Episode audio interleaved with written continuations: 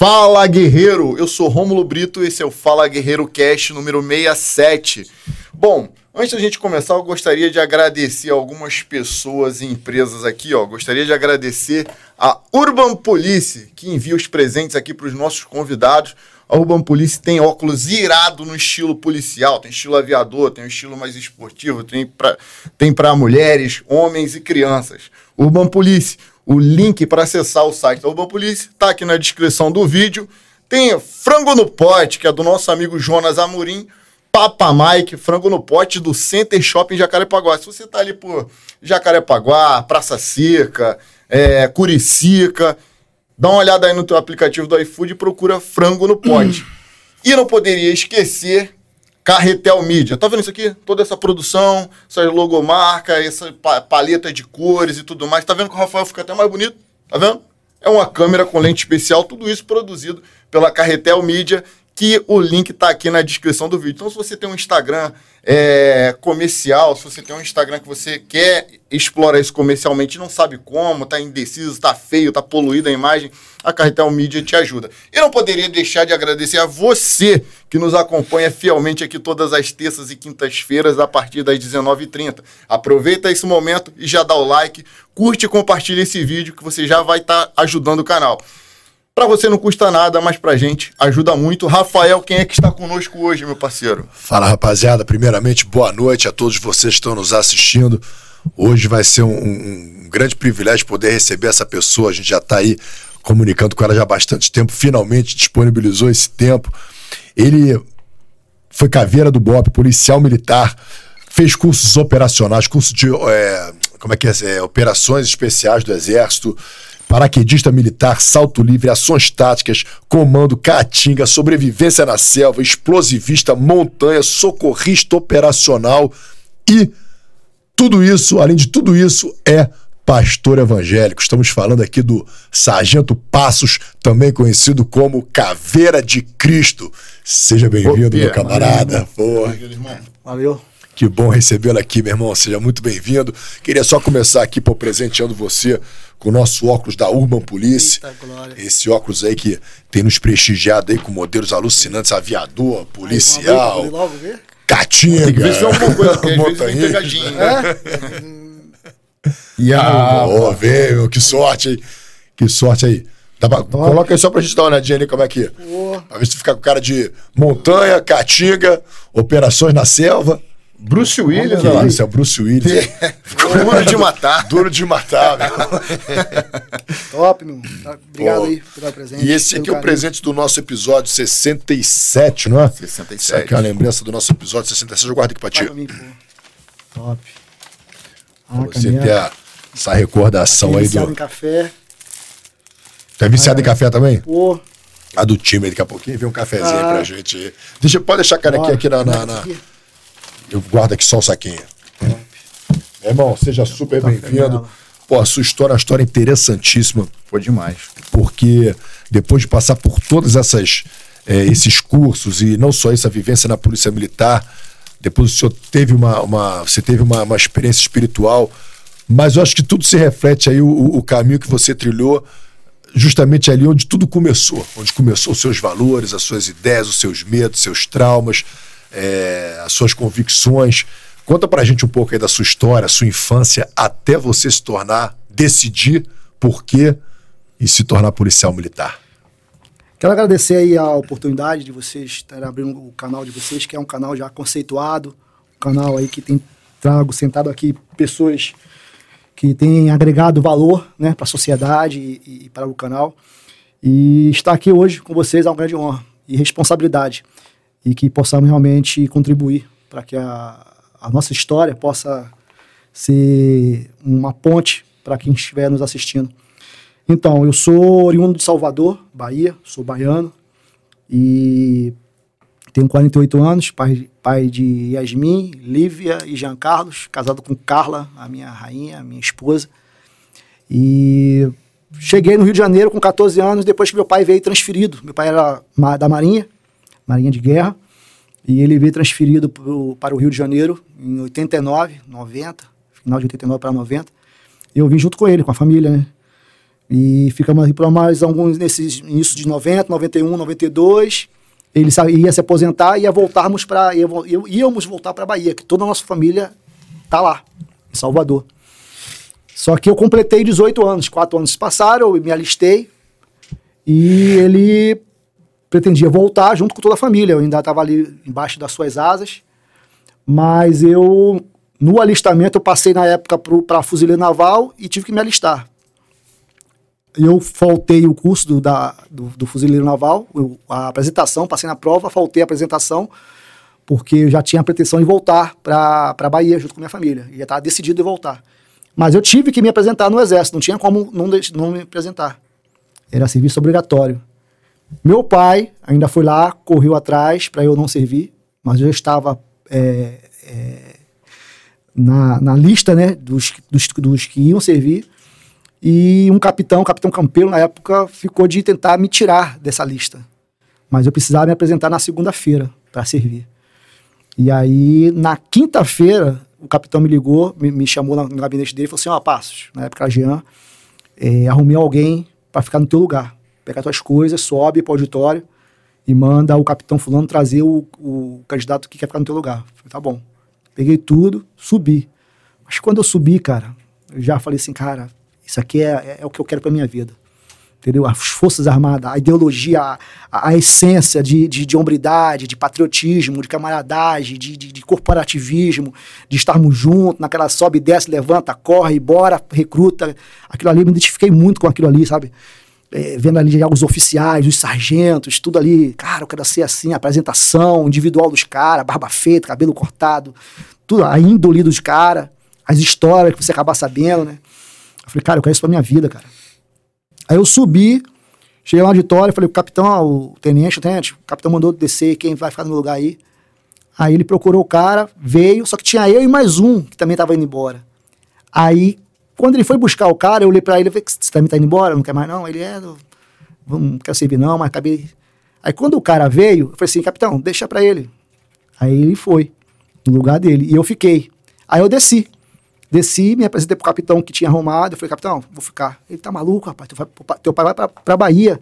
Eu deixa ele aí, pô. Eu sou homem. Vou ficar aqui e tocar minha vida. Aí ele, é, então tá bom. Vai lá e continua, se, se apresenta lá no pelotão. Na sexta-feira, quando eu cheguei em casa, meu pai quase me matou, né? Pô, eu fui lá, bati cabeça pra um capitão, falei com todo mundo, fiz o que tinha que fazer. Pra você não servir, você quis servir. Eu falei, pai, eu quero ficar aqui, tô noivo, caso com ela aqui, eu sou homem, vou tocar minha vida. Se eu volto pra Bahia com minha, com minha família, com minha mãe, com meus irmãos. Moral da história, ficamos. E ele também ficou e todo mundo tá no Rio de Janeiro, né? Todo mundo casou e ficou por aqui. Ele nem foi, então. E aí nem foi. A gente, a, a nossa família é muito apegada, os irmãos o- o- e os, e os pais, né? São todos eles vivos. Vou mandar um abraço pro meu pai, pra minha mãe, pros meus irmãos. Amo todos eles. E aí, cara, eu fiquei ali em Santa Cruz, no batalhão de engenharia, né? Pé preto, tal.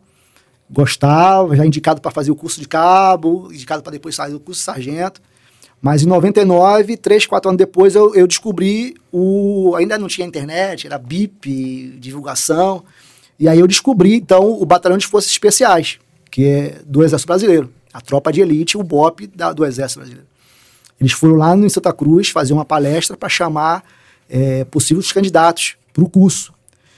Antigamente era só era aberto esse curso para quem era já paraquedista, que uma das, das, das normas, das diretrizes é ser paraquedista, dos critérios, é ser paraquedista para fazer o curso de ação de comandos, o COESP do Exército. E eu não tinha, eu era pé preto. Mas nesse ano específico, não teve voluntário para completar o turno. Tinha ainda, sei lá, 20, 30 vagas dos 60. Na verdade, o Exército é quase 100. E aí eu vi aquilo, cara, quando eu vi pela primeira vez, os slides, os caras explodindo porta, os caras de preto, os caras saltando de helicóptero, saltando de paraquedas, caatinga, selva. Falei, cara, já gosto disso aqui, já me identifiquei com isso aqui. E isso aí existe, eu quero isso aí também. Eu quero estar onde estão os melhores, eu quero fazer parte dessa tropa. Me candidatei e em 99 fui lá fazer o curso de ação de comandos. E assim fiz. Me treinei, busquei todo o preparo, conhecimento técnico, operacional do que precisaria. E em 99 fiz né, o curso, me formei em primeiro colocado lá. Como é que é esse curso? É onde? Aqui no Rio mesmo? Ainda era no Rio. Na verdade, está sendo ainda no Rio, só que o batalhão em si foi para Goiânia. Né, por estratégia, estratégia do comando, eles foram para Goiânia. Mas toda vez que vai ter curso, eles vêm para cá e fazem ali em Niterói, no Forte Imbuí. Uhum. Na minha época ainda era tudo aqui, no Rio de Janeiro, ali do lado do Corpo de Bombeiro. Na Brasil, tem aquela escola de Corpo de Bombeiro, uhum. oficiais de Corpo de Bombeiro. Do outro lado, se você reparou, tem um muro camuflado. Ali era o primeiro batalhão de forças especiais. Era ali que ficavam os forças especiais e os, e os comandos do Exército Brasileiro, a tropa de elite do Exército. Tem aquelas casas de matar lá em cima no, no morro, né? Também tem ali uma. Ali tem um, tem um stand de tiro ali, tem uma casa de matar. E agora tá desativado. É terreno quente ali, tem mina, tem um monte de coisa e ali. E como é o curso? Quanto tempo ele dura? O que que... É o mesmo. Eu, todo curso de operações especiais precisa seguir é, módulos. É igual você fazer faculdade de direito na Estácio ou em qualquer outra faculdade. Tem que ter aquelas matérias para poder ser considerado. Se tirar um módulo de. Aí muitos falam assim, pô, mas para que polícia do Rio de Janeiro quer ter módulo de mergulho? Porque se tirar o módulo de mergulho, não, se não é operações especiais. Precisa ter todos um os módulos, um protocolo, para ser é, é, considerado é, um curso de operações especiais. E aí, é, é, três meses, quatro meses, três meses e meio, e tem toda essa, essa parte de explosivo, essa parte de, de, de mergulho, parte de salto livre, pratos de caatinga, você vai rodando o país em, em certas áreas específicas para poder fazer o curso. E o próprio intempério do curso, as, as pessoas vão, vão, vão, vão desistindo, vão saindo. Mas geralmente é, é, isso é decidido, eu como fiz parte da CESP do BOP por muito tempo, geralmente é nos dois primeiros dias você já vê quem é quem. Entendeu? Então, é, quem realmente quis fazer parte daquela tropa ou não. E foi o que aconteceu comigo. Na, na na, no meu curso de formação, se formou de 26, de cento e poucos, né? foram dois pelotões, e eu me tornei o primeiro. E algo bem peculiar que aconteceu, que é o que eu falo, quando nós precisamos ter é, discernimento e, e, e, visão de foco no que nós queremos para a nossa vida. Porque quando você é, é, é deslumbra isso, nada te para. Você está ali por. A gente pode falar depois do, do, da segunda tentativa que eu fiz, que eu falei porque a minha visão não era essa. E eu pedi para sair. Nesse primeiro que eu fiz, que realmente eu queria aquilo ali, custasse o que custar, aconteceu algo muito típico, que eu já falei em outros podcasts, que foi o quê? Eu me deparei com, logo nos primeiros dias, que é aquela sacode roseira para ver quem é quem. A própria equipe de instrução tá nem aí para todo mundo, quer realmente perturbar a vida do aluno para poder vai embora os fracos se arrebentem. Eu fui plotado por uma lenda do batalhão, Tipo assim, na civil deve ter, no COI, então todo mundo tem um aquele cara que fala, caramba, meu irmão, esse cara, o aluno já sabe quem é. Vai chegar um dia, vai prestigiar o turno. Então existia um sargento chamado J. Pereira, que era um cara lendário, primeiro colocado em todos os cursos, tinha todos os cursos, viajou para fora, participou de missões com o joelho. O cara era, era o, o lendário, o ramo brasileiro, bem assim dizendo. E esse cara, eu caí na desgraça da, dos olhares dele, no sentido de que quando ele chegou lá para poder ver o turno na grande, ele me plotou de orelha furada. E aí, aqueles caras da antiga, né? Aí começou a me pegar, meu irmão. Ele olhou assim, tu tá de orelha furada? Eu, sim, senhor. Aí ele, você não vai se formar. Eu falei, caramba, você não vai se formar. Você me conhece? Sim, senhor. Se amanhã você estiver aqui, você vai ver. Hoje eu não vou tocar a mão em você, hoje não vai ter nada, vai fluir normal. Mas amanhã, se você estiver aqui, a sua vida vai ser um inferno. Peraí, tem mais alguém de orelha furada aí? Aí veio mais uns quatro ou cinco. Eu, eu, eu. Tinha que explotar, né? Aí vieram os cinco e eu. Aí ele falou com todo mundo. Pode ir por lá. Aí voltamos e ele foi dar a instrução dele. Beleza. De madrugada, na hora que liberou o turno ali por duas horinhas, uma hora e meia, que é a hora que a gente tem para poder fazer um anseio particular e, e, e, comer alguma coisa, beber alguma coisa, dar uma dormida se der. Eu tava com aquilo queimando dentro, dentro de mim o tempo todo. E eu sabia que esse curso tão difícil somente com. Por si só já era, já era horrível. Imagine com um cara lendário daquele no meu pé, poder me desligar a qualquer momento. Eu falei, preciso fazer alguma coisa que. pra sair do radar desse cara. Eu peguei, fui para um canto, sozinho, acendi um isqueiro, queimei a, a, colher, botei um espelhinho ali do barbeador, né? Botei o espelho, fui lá e queimei a orelha. Tss, queimei a orelha, ficou aquela carne viva aqui, joguei iodo, pomada, acabou. Eu falei, não é para ninguém. Existem coisas que nós somente nós precisamos decidir e agir. E aí eu peguei, de manhã cedo ele veio. Mas, meu irmão, dito e feito, lá embaixo ele já estava gritando: cadê? Cadê os. xingando, né? Cadê os, pra cá. Saiu os outros quatro, cinco, menos eu não saí. Aí ele contou, viu que tava faltando um. Aí ele falou assim: Ah, muito bom. Tem um já desistiu. Sabe a sabedoria que ele teve. Aí eu falei, pô, não, não posso deixar passar batido o que eu fiz. Eu falei, não, senhor, tô aqui. Aí ele veio, cara. Ele entrou em forma. E por que você não saiu de forma? Foi porque não tem orelha fraca, não. Não tem orelha fraca, como assim, rapaz? Aí veio. Quando ele veio, que ele olhou pra minha orelha queimada, com iodo e tal. Ele, que merda que você fez aí, cara? Ponto palavrão, né? Aí eu, queimei, senhor. Aí ele, puta. Aí começou a xingar pra caramba, aquele negócio. Aí, meu irmão, vou falar pra tu. Você, ó, quando o cara tem determinação, quando o cara vem para mostrar o que é, nada para. Eu já li. É isso mesmo. Aí pá, pá, pá, pá. Moda da história, meu irmão. Dali pra cá, o cara me apadrinhou. Ganhou S de simpatia. É simpatia com cinco asterísticos, entendeu? Os outros cinco, os outros quatro. Ele falou, ó, ele mostrou, e quero ver vocês. Eles também queimaram o. Pô, Zé Meia, meu nome é Zé Meia. Pô, Zé Meia, só arruma merda, hein? Problema pra gente. O que, que você fez aí? Eu falei, fiz isso, isso, isso. Ele, pô, foram lá, queimaram a orelha também. Mas aí um, algo bem engraçado é o seguinte, interessante. Eu queimei e continuei e segui minha, minha vida dentro do militarismo.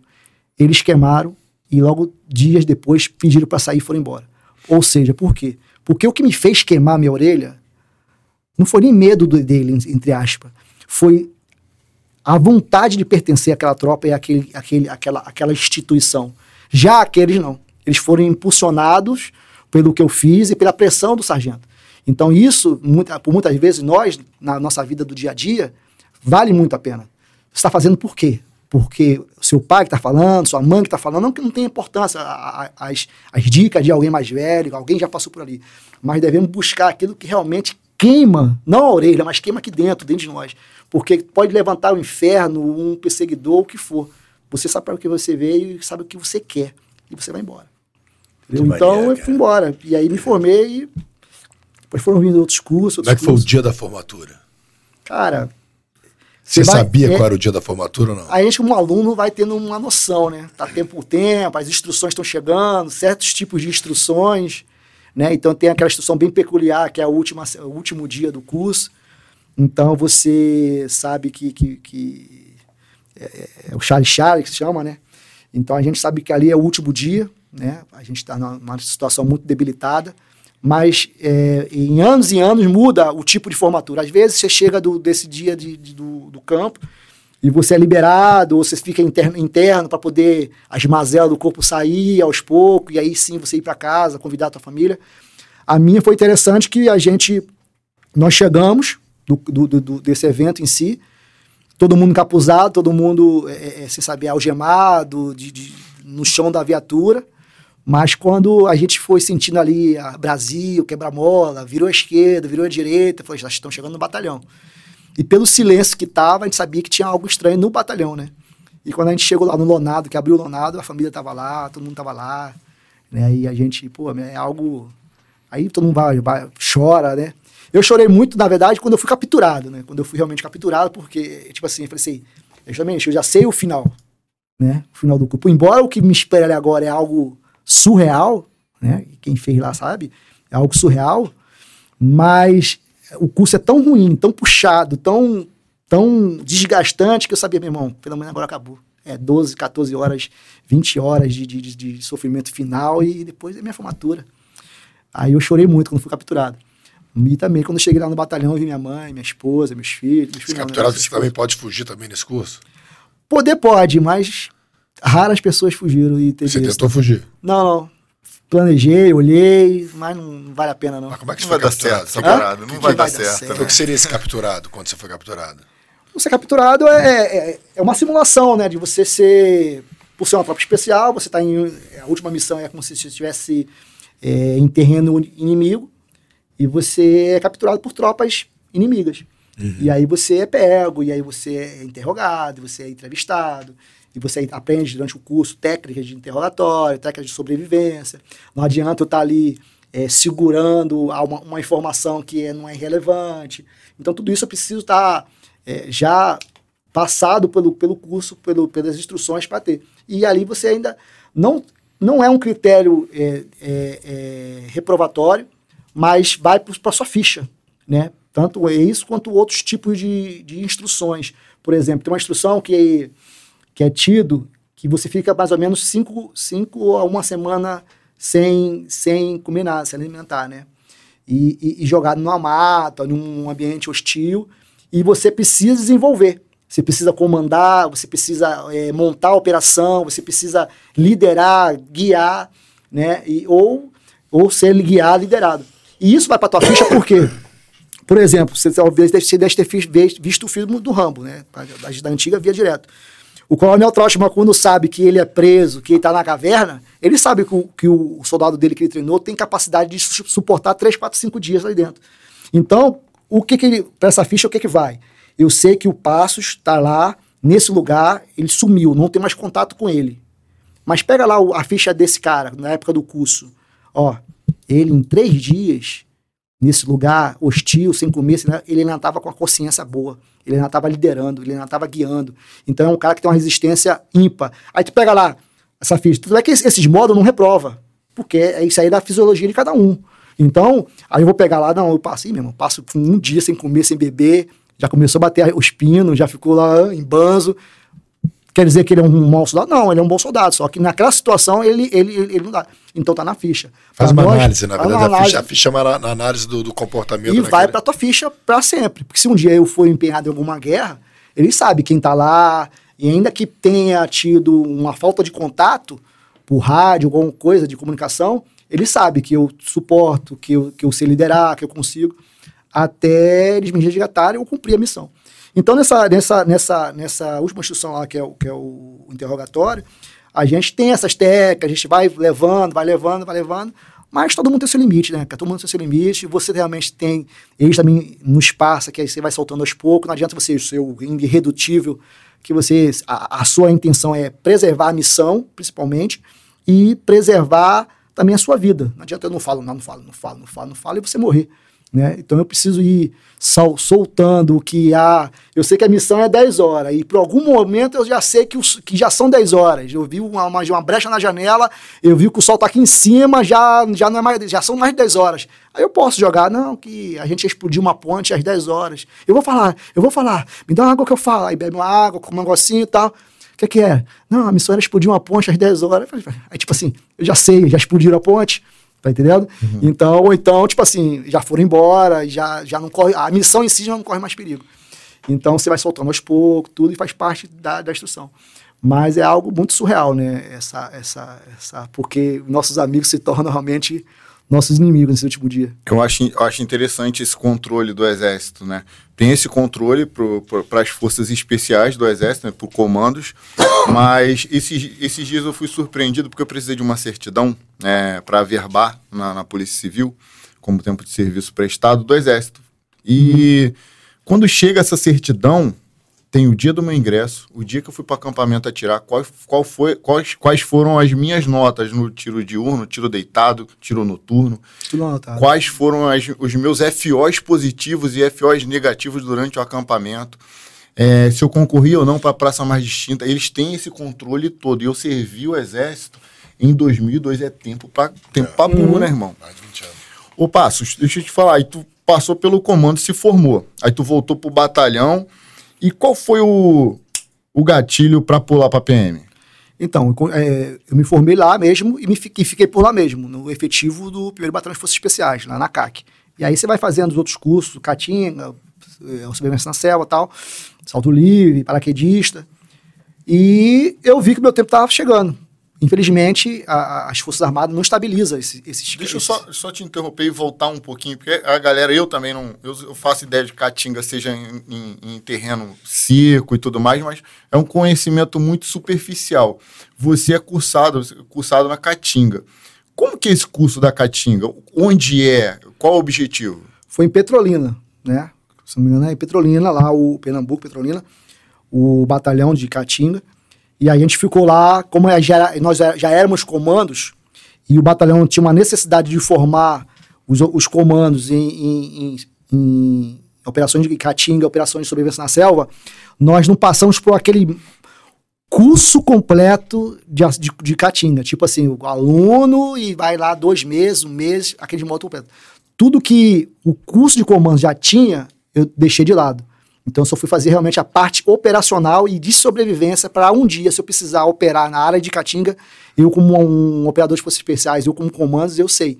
Então, é, é, é, você fica ali, você aprende a, a, sobreviver, a tirar, comer cacto, fazer, tirar água de cacto, o que, que é venenoso, o que, que não é venenoso, tipo de sapo, tipo de, de escorpião, tipo de abelha, tipo. Você vai ter uma noção é, de tudo para que você possa cumprir uma missão naquela área, entendeu?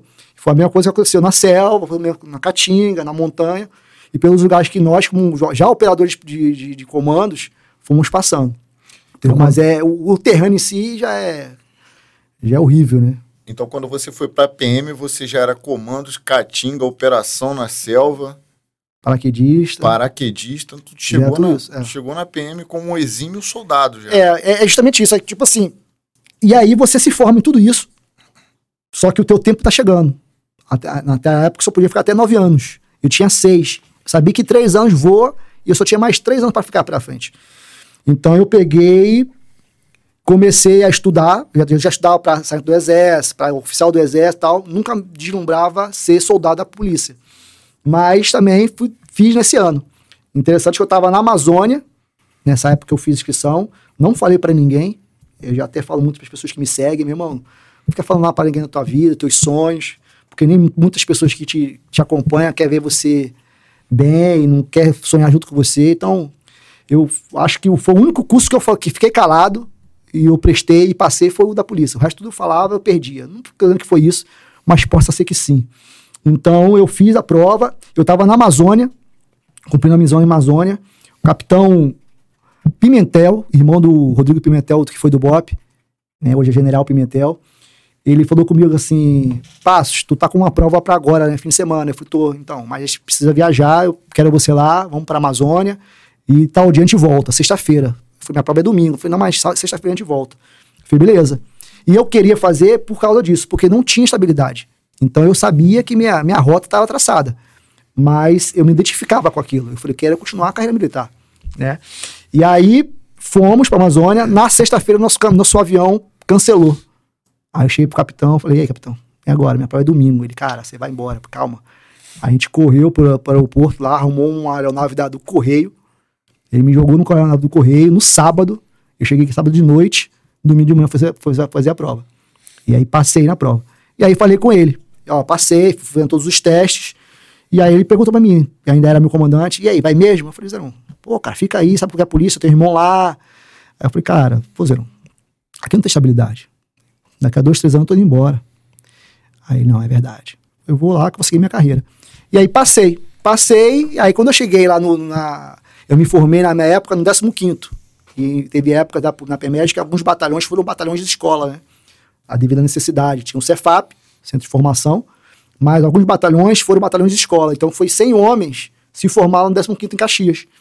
E aí aquilo, quando eu cheguei lá, Sargento Passos, Gasco, é, também que foi sargento do Exército, temporário, e mais alguns outros que eram destacados, sabiam tudo sobre o Reino Unido, sabiam tudo sobre armamento, sabiam tudo sobre um monte de coisa. Então, esses homens que a gente que praticamente tocou o curso, entre aspas, né? Tinha os oficiais, os sargentos que davam as instruções, mas talvez que tinha ordem unida, alguma coisa de tiro, alguma coisa de luta, alguma coisa de, de que a gente já trazia dessa gama de experiência das Forças Armadas, é a gente que tocava ali aquela instrução em si e ajudava os, os próprios instrutores, né? Isso foi bom porque eu ralei menos, entre aspas. Né?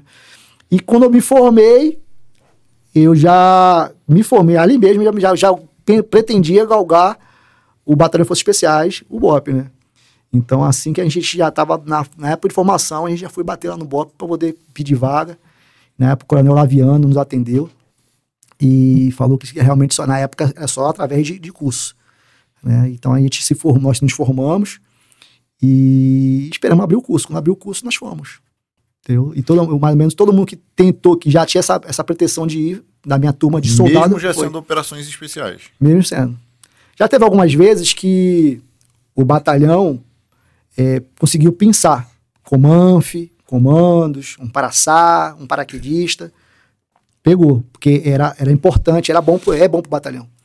Mas é, existem momentos que não. Não, o batalhão já está enxuto, já está completo. Isso é de 90, né? Que o Coronel Príncipe até teve aqui com a gente. Ele falou que em 90 eles pegaram bastante. É, pegaram já estava algum tempo sem curso nessa, nesse período. Parece que o governo Brizola tinha travado os cursos operacionais. Aí o Príncipe até contou aqui que ele teve que ir lá no, nos fuzileiros navais fazer o curso. Talvez seja esse período. É, década de 90. Mas 10 anos antes, né, de você. Você tinha chegado lá em 2001, foi isso, né? Teve um caso ou outro que também foram, mas é poucos. Entendeu? Então, porque é, é, é são homens que têm a mesma base profissional e, e, comportamental que o batalhão exige.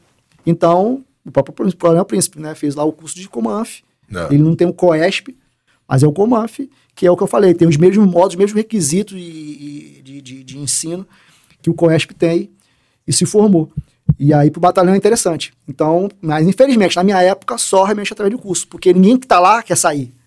E eu também não podia chegar, porque tem um, número de efetivos fechado. É. Uhum. Né? Até por causa de, de, de, de financeiro, do Estado. E, aí você fez o curso? Aí, em dois, aí eu fiquei dois anos como, como convencional, né? Nisso aí eu tomei, na época, eu tomei um, fui transferido por, a gente um bico, né? Eu tom, fui pro presídio, né? Tinha uma experiência muito sinistra ali no presídio, um lugar muito, muito salubre, um lugar horrível, né? Presídio, qual, qual presídio que você foi? Eu fiquei no Jorge Santana, fiquei no, no lado do Jorge Santana, que eu esqueci o nome, e depois fiquei em Bangu 1. A minha história que eu fui pro Bangu 1 foi porque no Jorge Santana, aí por ser, sei lá, doido da cabeça, colei com mais um fuzileiro lá que também tava lá perdido com a mim, e aí a gente dava trabalho, né? A gente, a gente rastejava de madrugada por cima dos, dos muros, por cima dos telhados, para poder achar buraco, para poder achar fuga. E nenhuma dessas queria mostrar serviço, sei lá, ou então trabalhar mais. E nenhuma dessas a gente achou. Eu achei um buraco lá que já estava metros da, da saída, né? E fui no rolamento, voltei no rolamento, na isso de madrugada, todo mundo dormindo. Parei piruá, cara, esse maluco é maluco, é doido. E aí eu achei o, os caras cavando ali na cela. Falei, caramba, meu irmão. E voltei, comuniquei. No outro dia teve uma inspeção lá tremenda e acharam o buraco, acharam tudo. Só que vazou, né? Quem foi que fez aquilo ali. Aí, semana depois, acho que eu tive uma folga, por merecimento, algo assim. Semana depois, quando eu voltei, que eu ia entrar na cela, os presos falaram: Ó, se ele entrar, a gente vai matar ele. Aí o, o sargento mais é soldado e o sargento, ó, fica aí então. Aí fui lá fazer o confere. E aí, quando eles voltaram, eu falei: lança aí no livro e me dá uma cópia, porque eu queria sair daí também, né? Me dá uma cópia disso aí. Aí eles lançaram no livro, me deu uma cópia, fui no, no diretor-geral dos presídios, falei, ó, mensagem de morte e tal. Aí me colocaram lá no, no, na guarita de Bangu. Foi quando teve até aquela chacina lá do Beiramar. Você tava nesse dia? Eu tava na guarita, né? Não no dia, mas depois assumi, aí vi toda aquela. Então você estava no presídio, presídio mesmo, não presídio era presídio militar, não era não, de policiais não. militares. Não, complexo de Bangu, complexo de Nacional. A polícia militar que fazia a guarda dos fazia presídios. Nessa época era, tinha um JEP CPB ali. Eu acho que é JEP CPB. E aí, grupamentos, e presídio, aí ficamos lá. E aí eu já treinando, treinando pro BOP, treinando pro BOP, aí vi o BOP lá, falei, é isso mesmo que eu quero. E já com cheio de brevê ali, mas não tinha o do BOP, e eu queria, queria, queria, fazendo vários pedidos, mas falei, meu irmão, não dá, não dá, porta tá fechada, só através de curso. falei, tá bom, o primeiro curso que abriu, eu tô dentro. E aí, em 2003, abriu o curso para o curso de ação estática, o 15 curso de ação estática. Aí eu falei, ah, beleza, vou meter. Embora todos aqueles outros que o Coronel Príncipe buscou, não precisou fazer o curso, né? Já eram cursados, comandos, paraquedistas, mas e serviram na unidade. Mas, já que agora a porta é essa, então eu vou fazer. Então eu fiz o curso de ação estática, o 15 me formei e já fiquei na tropa. Já comecei a trabalhar ali com eles, entendeu? Como é que foi o curso, isso aí? Cara, pauleira, né? Todo curso de operações especiais, assim, até o Ação Estática, que é um curso que, houve, que teve a necessidade de ser criado, né? Para poder é, manutenir o batalhão. É um curso de 45 dias. Pessoal, qual é o mais difícil? COESP ou, ou Ação Estática? Meu irmão, os dois são surreais. Né? Porque, tipo assim, o próprio Ação Estática são 40 dias, 45 dias. Mas, meu irmão, são 45 dias que até a equipe de instrução não, não dá nem tempo de ter síndrome de Estocolmo. Então é o tempo todo, você respira, já está tendo, você respira. O COESP, já por ser três meses e meio, chega uma hora que a própria equipe de instrução já está ali, já fala assim, meu irmão, você tem oito caras aí, os caras, falta um mês para se formar, você já conhece a vida do cara, viu para quem ele veio, já provou para que veio, entendeu? Então você não vai, no curso não se tornou fácil, mas aí já, já, já vai andando na banguela, sabe? Tem momentos difíceis e tal, mas ação estática não. Então eu me formei ali, fui muito pilhado, né, porque já, por já ser cursado, fui muito pilhado. Ah, é o caveira, até é, aluno profissional. E não adianta, cara. Você pode ser, não sei se vocês já perceberam isso. Tu pode ser o cara nesses cursos todo aí. Tu bota o gorro de aluno, tu vira um aluno, uma, uma alma, um homem, uma, um corpo sem alma. Você esquece tudo, você dá pane. E aí eles me testavam, me testavam em tudo, né? Em nó, e altura, para ver quem é quem. Mas eles já sabiam que era um profissional e foi tocando. Aí depois tu fez o Coesp. Não, aí eu não fiz o Coesp, aí eu fiz o, o Comandos uhum. e o, o Ação Estática. E aí fiquei no o batalhão. CAT, né? O CAT. O Ação Estática, é. E aí eu fui, aí o batalhão na época, 2003. O efetivo batalhão devia ser cento e poucos homens. Né? Então assim que eu me formei, eu fiquei na Delta, e, paralela à Delta, equipe de instrução. Porque eu já tinha todos os outros cursos, né? Eu já era caveira do Exército e tal. Então, em 2004, formei esses major que tem aí, Tenente Coronel, Ivan Braz, o, o, o, o.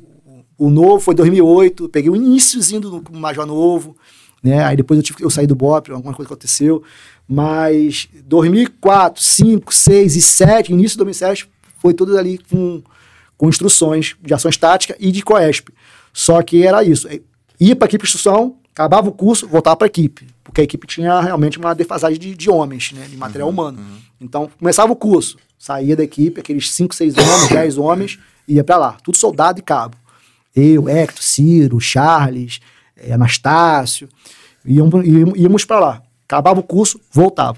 Entendeu? Ficava nessa, nessa, nessas duas. Agora, depois que o batalhão cresceu, que o batalhão já tem um efetivo maior tal, principalmente depois de 2007, né, do filme e tal, e houve, viu a necessidade de ter um efetivo maior, e agora não, a Ciesp tem a galera dela lá, fica lá direto, dando curso, de, acabou o curso, fica, a própria equipe senta, revê o que aconteceu, vai fazer outros cursos, viaja pelo país, fazendo outros cursos, intercâmbios, módulos, para trazer mais conhecimento para o batalhão, né? Então a Ciesp ela é realmente é destacada, fica ali o tempo todo no batalhão, mas só faz isso, não fica aqui equipe, não. A equipe tem a equipe dela e toca o batalhão. Como é que foi esse episódio de. Parece que você tentou fazer o Quest por lá e você não estava não tava na, na, na, motivação certa e é. acabou não fluindo. Então, isso aí. É... 2003 eu cheguei, fazia parte do batalhão. Uhum formei os oficiais, formei os praças, era parte daquela família, daquela instituição, fazia tinha pertencimento àquele lugar. Eu teve um período que eu me afastei, eu fiquei três anos, três anos e pouco, foi quando eu fui para a Rocinha. Fui, depois que acabou, fui para Rocinha, depois que eu voltei para o batalhão. Quando eu voltei para o batalhão, tinha passado três, quatro anos. E o batalhão já era um outro tipo de batalhão. Eu sentia um clima, a, a atmosfera já não era a mesma já não me receberam como me receberam, me receberam tempos atrás, entendeu? Outros oficiais se formaram, não me conheciam, outros praças chegaram, não me conheciam, começaram a ter algo, é, alguma, algumas, alguns questionamentos sobre a minha pessoa, e aí eu falei assim, cara, não devo nada para ninguém. E vou provar para eles então que começaram a botar a minha caveira ou os meus cursos em xeque, né? E é, né? E aí eu falei assim, por quê? Estão desmerecendo a minha? Porque vocês têm a de vocês? Então eu vou fazer a de vocês para mostrar para vocês que não devo nada a ninguém. Então a minha, a minha visão de fazer o curso foi uma, um revanchismo ou querer mostrar para os outros que eu era capaz de pertencer ou era merecedor de pertencer àquele lugar. Então eu fui fazer, conhecia tudo. Tudo. Os últimos seis anos eu que dava instrução. Então, qualquer instrução que acontecesse, ou foi de repente feita por mim, ou foi ministrada por mim. Então eu sabia. Até as falas dos instrutores eu sabia, tudo, tudo eu sabia. Porém, quando eu cheguei lá como aluno e aquela o curso em si me cobrou uma resposta, né? E a equipe de instrução também, já que se botou o gol, você virou aluno como todo mundo. Eu vi que aquilo ali não era para mim. E aí, quatro, cinco dias, eu toquei o sino. Toquei o sino, mas eu pedi para sair, né? E aí fui desligado. Mas é, é, é, a lição que eu aprendi com isso. o diferencial foi justamente isso. O primeiro curso que eu fiz de, operações especiais, com o mesmo requisito, a mesma dificuldade, a me, as mesmas instruções, eu me saí bem, fui primeiro colocado e tudo, porque ali era uma questão pessoal minha. Eu queria fazer parte e provar para mim mesmo para Deus. Já o segundo, não, eu queria mostrar para os outros. Eu queria é, é, é, é, testificar nos outros, querer o reconhecimento dos outros. E quando eu vi que aquilo era muito alto para me pagar, eu desisti. Entendeu? Então a gente precisa procurar isso. A gente não tem que provar nada para ninguém, cara. A gente precisa querer fazer alguma coisa por nós, pelos nossos filhos, pela nossa esposa, pela, algo maior talvez do que nós. Mas para provar para um ou para outro que tá me perseguindo, porque tá me desmerecendo, ou tu tá deixando a desejar alguma coisa, entendeu? não vale a pena. Entendeu? Porque não tem o valor, né? Como você falou. Quando o negócio aperta, você fala, pô, o preço é muito alto para provar para o outro. Provar pro... Até porque o, o julgamento do outro diz mais a respeito dele do que, do que a é seu respeito. Aí. Então, se você se formou, vai falar, ah, mas também se formou por quê? Já sabia como é que é, era, é, então já sabia como funcionava, então é Bem é muito assim. mais fácil, tal, não sei o que. Ah, se formou porque o fulaninho ali também deu uma empurradinha tal. É isso então... aí. Jesus desce daí se você for filho de Deus. Se ele desce dali porque foi. Ah, o prego tá muito bem peso, não. Se eu tô com alguma então coisa. Só desceu porque era filho de Deus. Né? é, exatamente. O, o Passos. É, você é forma, formado caveira pelo comando do Exército, com vários, com vários cursos e tal. Você é um operações especiais, praticamente desde sempre. Desde o Exército você já era operações especiais. Passou pouco tempo no batalhão convencional, foi lá, foi procurar sua vaga lá no, no BOP. Eu costumo perguntar aqui, do seu ponto de vista, qual é a grande diferença, assim, qual o diferencial na personalidade, na vivência, na forma de enxergar uh, a vida de uma operação, de uma operações especiais em relação aos, aos demais? Eu, eu acho que a, o que mais define a gente lá é o comprometimento com a unidade e o entendimento de, de, de, de, de corporativismo mesmo, entendeu? Você chega ali por isso que eu falo, que logo no, no, início, quando alguém vê que o preço é muito alto, ele desiste. Tem os 1.500, tem o preto, tem a fama depois do filme, tem tudo isso. Mas quando vê que o preço é alto, ele, ele acaba desistindo. Onde eu quero chegar com tudo isso? Quando o aluno chega ali, chega homens de 18 a 30, 40 anos, como já teve lá. Todos eles têm N coisas boas e N coisas ruins para mim, como instrutor, tô pouco me lixando. O que eu quero saber, em primeiro lugar, já tem um ponto positivo, porque você veio para querer fazer parte dessa, dessa, desse grupo. Mas o que você carrega de bom, de ruim, eu não quero nem saber. Assim que você se inscreve e começa o curso, a gente tira teu nome. O que, que é teu nome? É a tua, é, teu, é a tua personalidade.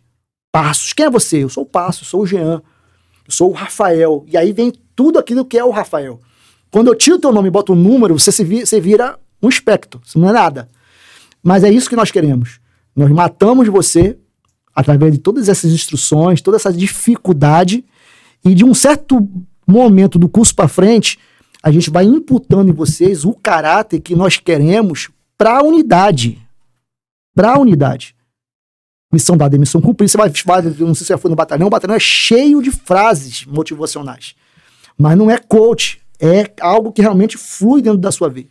Algo que você, com sai do batalhão, você vai e vença. E é isso. Eu vou e vou vencer. Ainda que com sacrifício da própria morte de algum companheiro, a missão foi cumprida.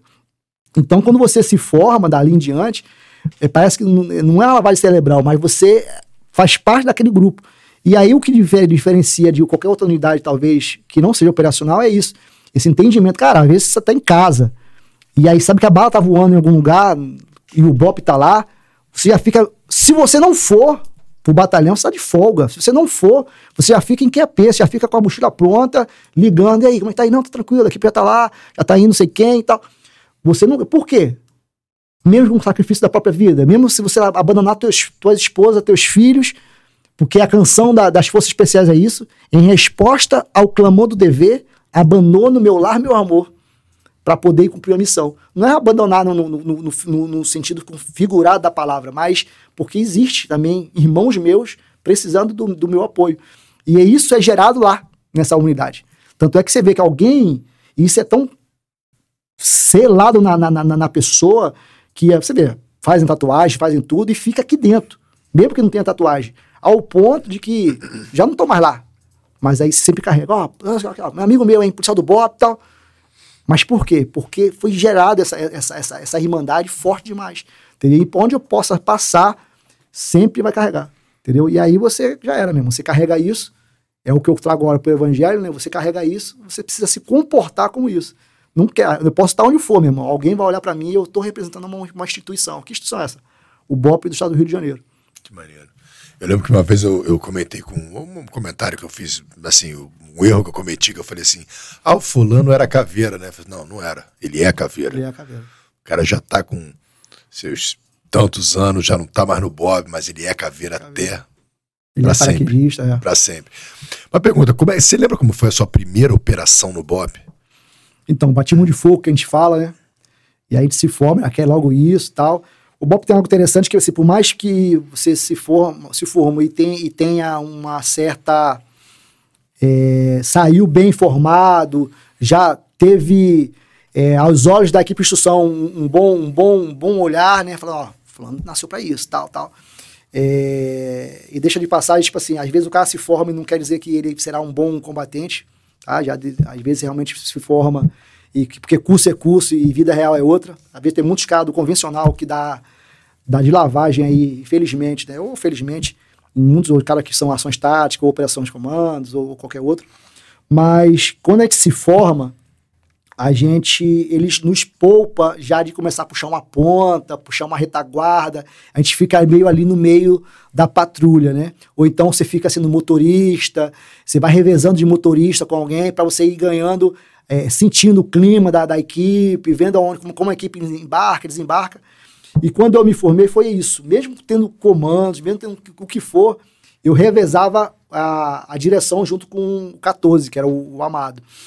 E o meu batismo de fogo eu, foi na Via dos Pinheiros. A gente, eu estava nesse dia de motorista, e a gente estava lá fora, eu mais duas, três viaturas, a equipe desembarcou, e nesse, nesse, nesse dia houve um confronto muito forte na época, o, o, o hoje Tenente Coronel Leandro, junto com Hector, e um, um Jean, vieram a ser baleado. O, o, o, tenente realmente tomou um tiro na perna, pegou na perna dele, e os outros tomaram estilhaço. E eles tiveram que entrar numa casa, pegar um carro, conseguiram sair da favela, e as equipes começaram a retrair para sair da favela. Pedro dos Pinheiros, 2003. Era dominada por angolano. Era só a K-47 a nossa formação foi muito isso. Rocinha, Via dos Pinheiros e Dendê. Foi muito, não sei porque nessa época o governo só queria mandar isso para ali, e a bala era direto. E aí nesse dia eles saíram, socorrendo o tenente e os outros três, e as outras equipes vinham saindo para cada um pela sua viela, que estava tomando conta. Até que o, um dos soldados veio, tomou um tiro, eu me esqueci o nome dele agora, bateu no chão, a gente fala muito pelo, por número, né? Bateu no chão, foi na cara dele. Tiro. Pegou no olho dele, um outro vaidoso, outro super vaidoso, aparelhinho, sempre. Era o último a sair do batalhão porque tomava banho, escovava dente, se arrumava. E acabou tomando um tiro. E aí badou no rádio, porque eles não conseguiam sair de lá com ele carregando. Né? E a gente não entra de viatura na favela, né? E, mas aí falou assim: ó, pega uma viatura e entra. Porque a gente não tá conseguindo carregar ele, estão cercando a gente, vai morrer geral. E aí eu falei pro 14, bora? Aí embora. Aí entrei, né, de viatura. E aí, meu irmão, era, era, era nítido as munições passando por cima e eu com o fuzil aqui. Não dava pra tirar ninguém, mas botava aqui pra alguém, aparecesse no beco. Mas eu entrei ali na, na C4, na Vila dos Pinheiros, ali a 100 por hora e pegando, passando pelos becos e vindo as munições passando, passando, passando, pegando na viatura, estilhaçando na parede e, e indo. E, tipo assim, eu mesmo não reagindo, só entregue na mão de Deus. Manobrei, jogaram o irmão na, na, na, na caçamba, manobraram, manobrei e saí da favela. Todo mundo entrou ali também, embora e fomos embora, saímos toda a equipe. Foi a última equipe a sair dali. E aí ele veio a morrer meses depois. Teve é. alta, veio morrer depois, meses depois, já em casa, estourou uma veia do cérebro e teve hemorragia. Em decorrência dos ferimentos. Decorrência do ferimento. E ali eu vi, vou me bati meio fogo, mas eu também vi que é aquilo que eu queria para mim. Assim como foi lá no exército, eu falei assim, cara, é isso mesmo. Entendeu? eu preciso estar junto com eles e fazer parte disso aí. E continuei. Mas foi assim, é aquilo que a gente fala, né? A doação. É, a doação da minha vida em favor de alguém. De quem é esse alguém? Próximo que estava lá, né? Não estava lá dentro da favela, mas eu precisei entrar em um lugar que tá todo mundo mesmo entra, senão a gente vai morrer. E aí, de repente, você fala assim, mesmo, tem isso, você tá falando que vai morrer, eu vou entrar. Mas você que não sabe que você, é, a sua missão, o seu propósito, você entra assim, você entra e se doa, né? Se doa por isso.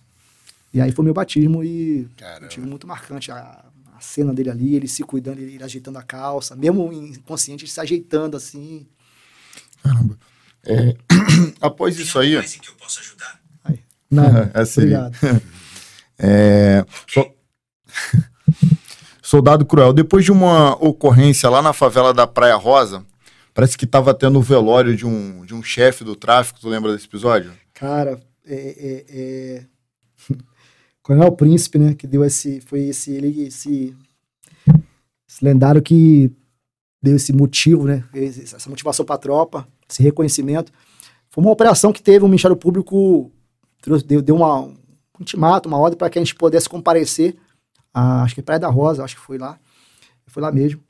E porque estava tendo velório, não foi a, a, morreu em outro confronto, de uma liderança do tráfico. E a, a inteligência levantou que todos os outros líderes de, das, da facção, de outras comunidades, estavam lá, homenageando ele. Então, o que marcou foi justamente isso, e por isso que eh, nós ganhamos a, a, a, esse diploma.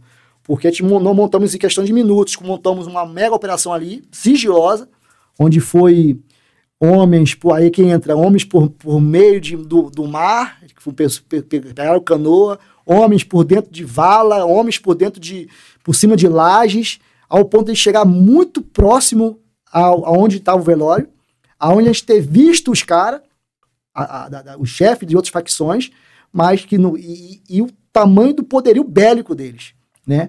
Mas aí, depois que todos eles tomaram, a equipe em si, que foi se filtrando, foi se filtrando, ó, já cheguei no tal ponto, beleza, aguarde, já cheguei tal ponto. O pessoal que foi pelo mar, cadê? Já estamos chegando, tá difícil aqui, o mar tá puxando. E tudo um sigilo, né? Que a gente fala, muitas vezes a gente pega, ou então vai interrogar algum cara já preto, eu falei, caramba, você vê por onde, cara? Caramba, vocês são sinistros demais, cara. Eu falei, meu irmão, o rosto dos comandos ninguém vê. E é isso mesmo, a, a, a, vontade de vencer, né? Você vai por dentro de esgoto, você vai por dentro de, de, de, de, de onde quer que seja, você vai para poder pegar. E aí a gente foi, aí, aí nós, cada um tomou seu ponto, e no momento certo startou, para poder ver se pegava. Meu irmão, foi mais de, sei lá, duas, três horas de tiro. Tiro demais, tiro demais, porque os caras queriam, a liderança deles todos estavam ali. Então, tiro, tiro, e eles não conseguiam avançar, e eles não conseguiam deixar a gente avançar, e eles também não vazavam, e ali, ali e, e o pessoal que estava no velório não conseguiu sair do velório, porque também tinha de, deles dentro do velório dando tiro na gente, e toma ali porrada, e toma ali tiro, e toma ali bomba, e toma granada lacrimogênica, e toma todos os meios que nós tínhamos para usar ali para poder tentar é, prender eles, tentar fazer com que eles se rendessem, mas não vão se render, né? E no final da história, não teve morto, não teve preso, não teve nada. Mas quando a gente chegou lá, realmente, a gente viu, não sei se teve na época foto e tal, mas a gente viu é, é todas as coroas lá do chefe do Jacaré, do Rimãozinho, aí o nome dos, dos, dos patrões lá, das favelas, né? dos donos. E o defunto, que a gente riu muito, foi o defunto também ali, o caixão no chão, já meio que na porta, assim, a gente, caramba, cara, começou aí, falou, nem ele quis bancar mesmo. Quando viu que o Bop chegou, até o Bop que meteu o pé, até o bandido que meteu o pé. Não me deixa aqui não, me deixa... Você foi aquele episódio que a imprensa ficou perturbando o Coronel Príncipe e falou... É, os policiais do BOP urinaram no, é, no morto. foi essa aí. Aí o Coronel Príncipe teve aqui, ele falou que e disse: não só urinaram, é, como defecaram no morto. Pode procurar lá que vocês encontrarão fezes dos policiais do BOP. Ele falou, meu irmão, porque se eu falasse para eles que não fizeram, eles iam falar que fizeram, então eu exagerei e eles pararam de perguntar. É isso mesmo.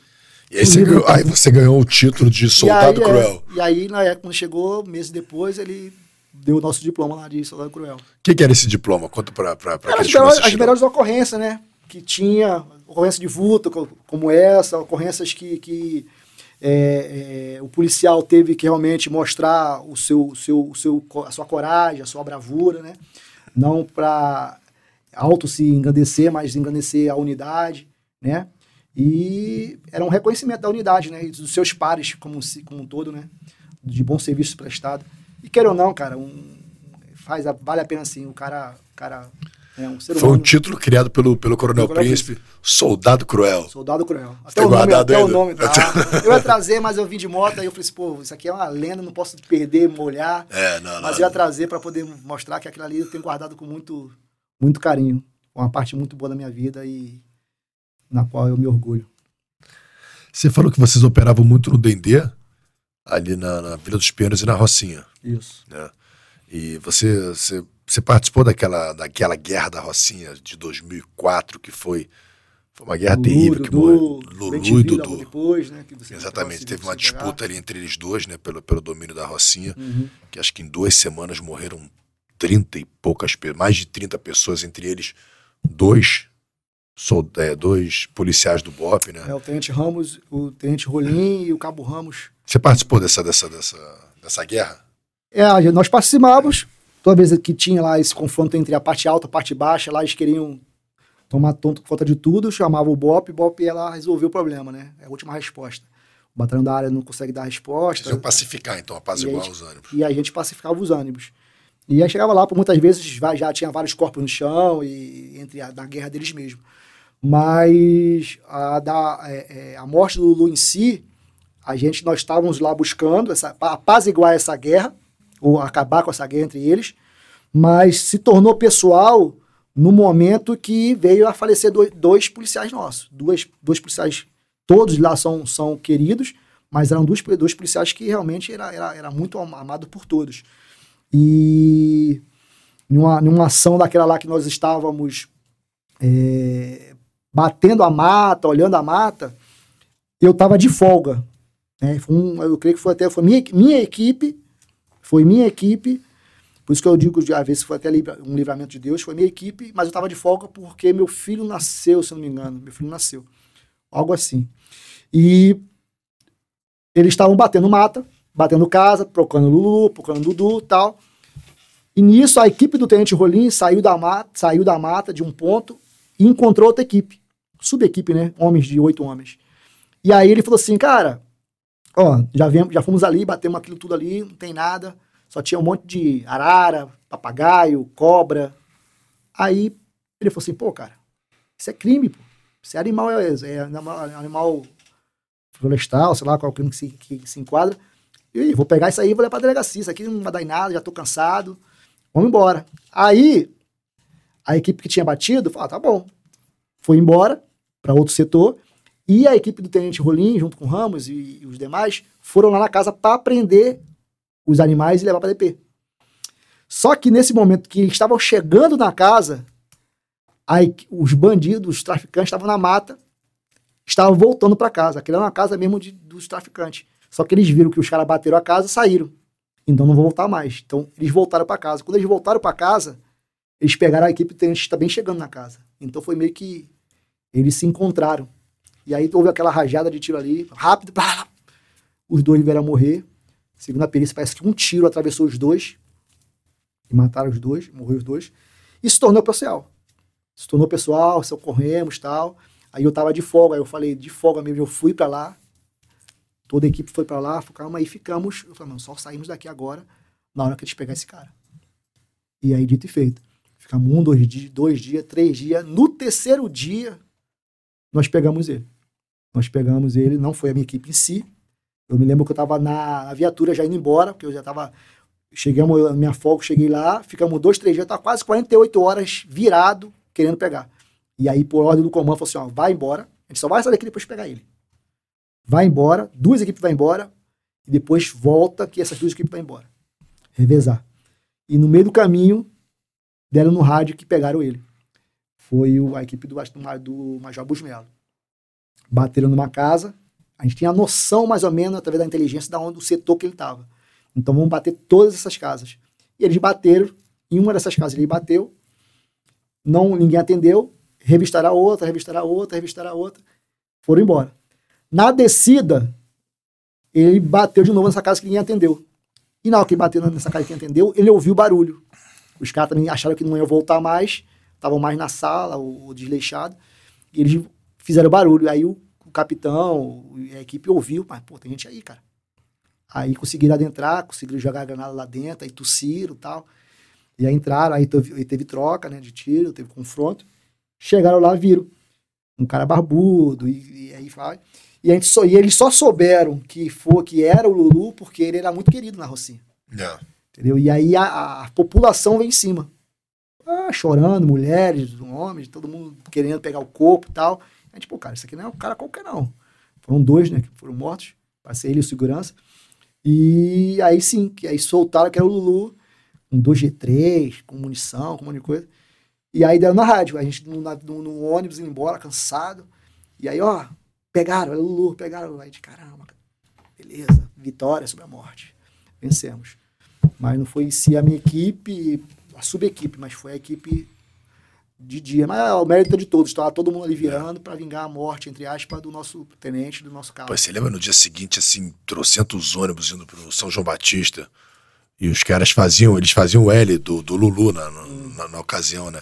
Hum. Cara, gente pra burra, aquela, pô, aquela guerra foi, foi, foi, foi esquisita. Uma guerra que marcou a Rocinha, Rocinha, era, é, Rocinha é um curral eleitoral danado, gigantesco aquilo lá. É, falando em curral eleitoral e falando em Rocinha, tem um, tem um assunto, né, mais um nome, é um assunto que está muito em evidência, porque houve mais uma etapa do julgamento dos policiais que é o, o caso Amarildo. É, um major, parece que teve um major, um major muito querido da, do BOP, parece um caveira muito, muito experimentado. Edson Santos. Muito experimentado. E foi chamado para comandar aquela UPP, né, num período que estava, estava acontecendo muitas movimentações políticas, pelo que eu percebo. E justamente nesse período em que parece, tá? E eu ouço muitos relatos de pessoas que moram, que moram ou moravam lá, de policiais que atuaram lá naquela época. Parece que a UPP, sob o comando do, do Major Ed, seguia com pulso firme e estava dando certo. Até esse episódio do Amarildo. Gostaria que você comentasse qual foi a sua participação nessa época, né? Porque foi um, um período que você provavelmente deve ter atuado lá, e sua opinião, se você puder dar. Inclusive sobre o Major Ed, se você o conhecia, como que você, como que era esse oficial no período em que você conviveu com ele. O Major Edson é um uma das frases que a gente falava que fazem Deus faz homens como o Major Edson em 10, 10 anos. Senão domina o mundo. O Major Edson é um, um homem excepcional. Tudo que ele botou a mão, ele sempre foi. Ele foi o primeiro colocado do curso de caveira, o primeiro colocado da academia. Ele, quando passou pelo exército, ele foi o primeiro colocado do curso de sargento, primeiro colocado do curso de cabo. O cara sempre onde fez, ele fez com excelência e sempre guiou pelo exemplo. Ele se formou, ele foi meu aluno em 2004. Cheguei no BOP em 2003, já fui parte da curso de instrução. Em 2004 ele foi meu aluno.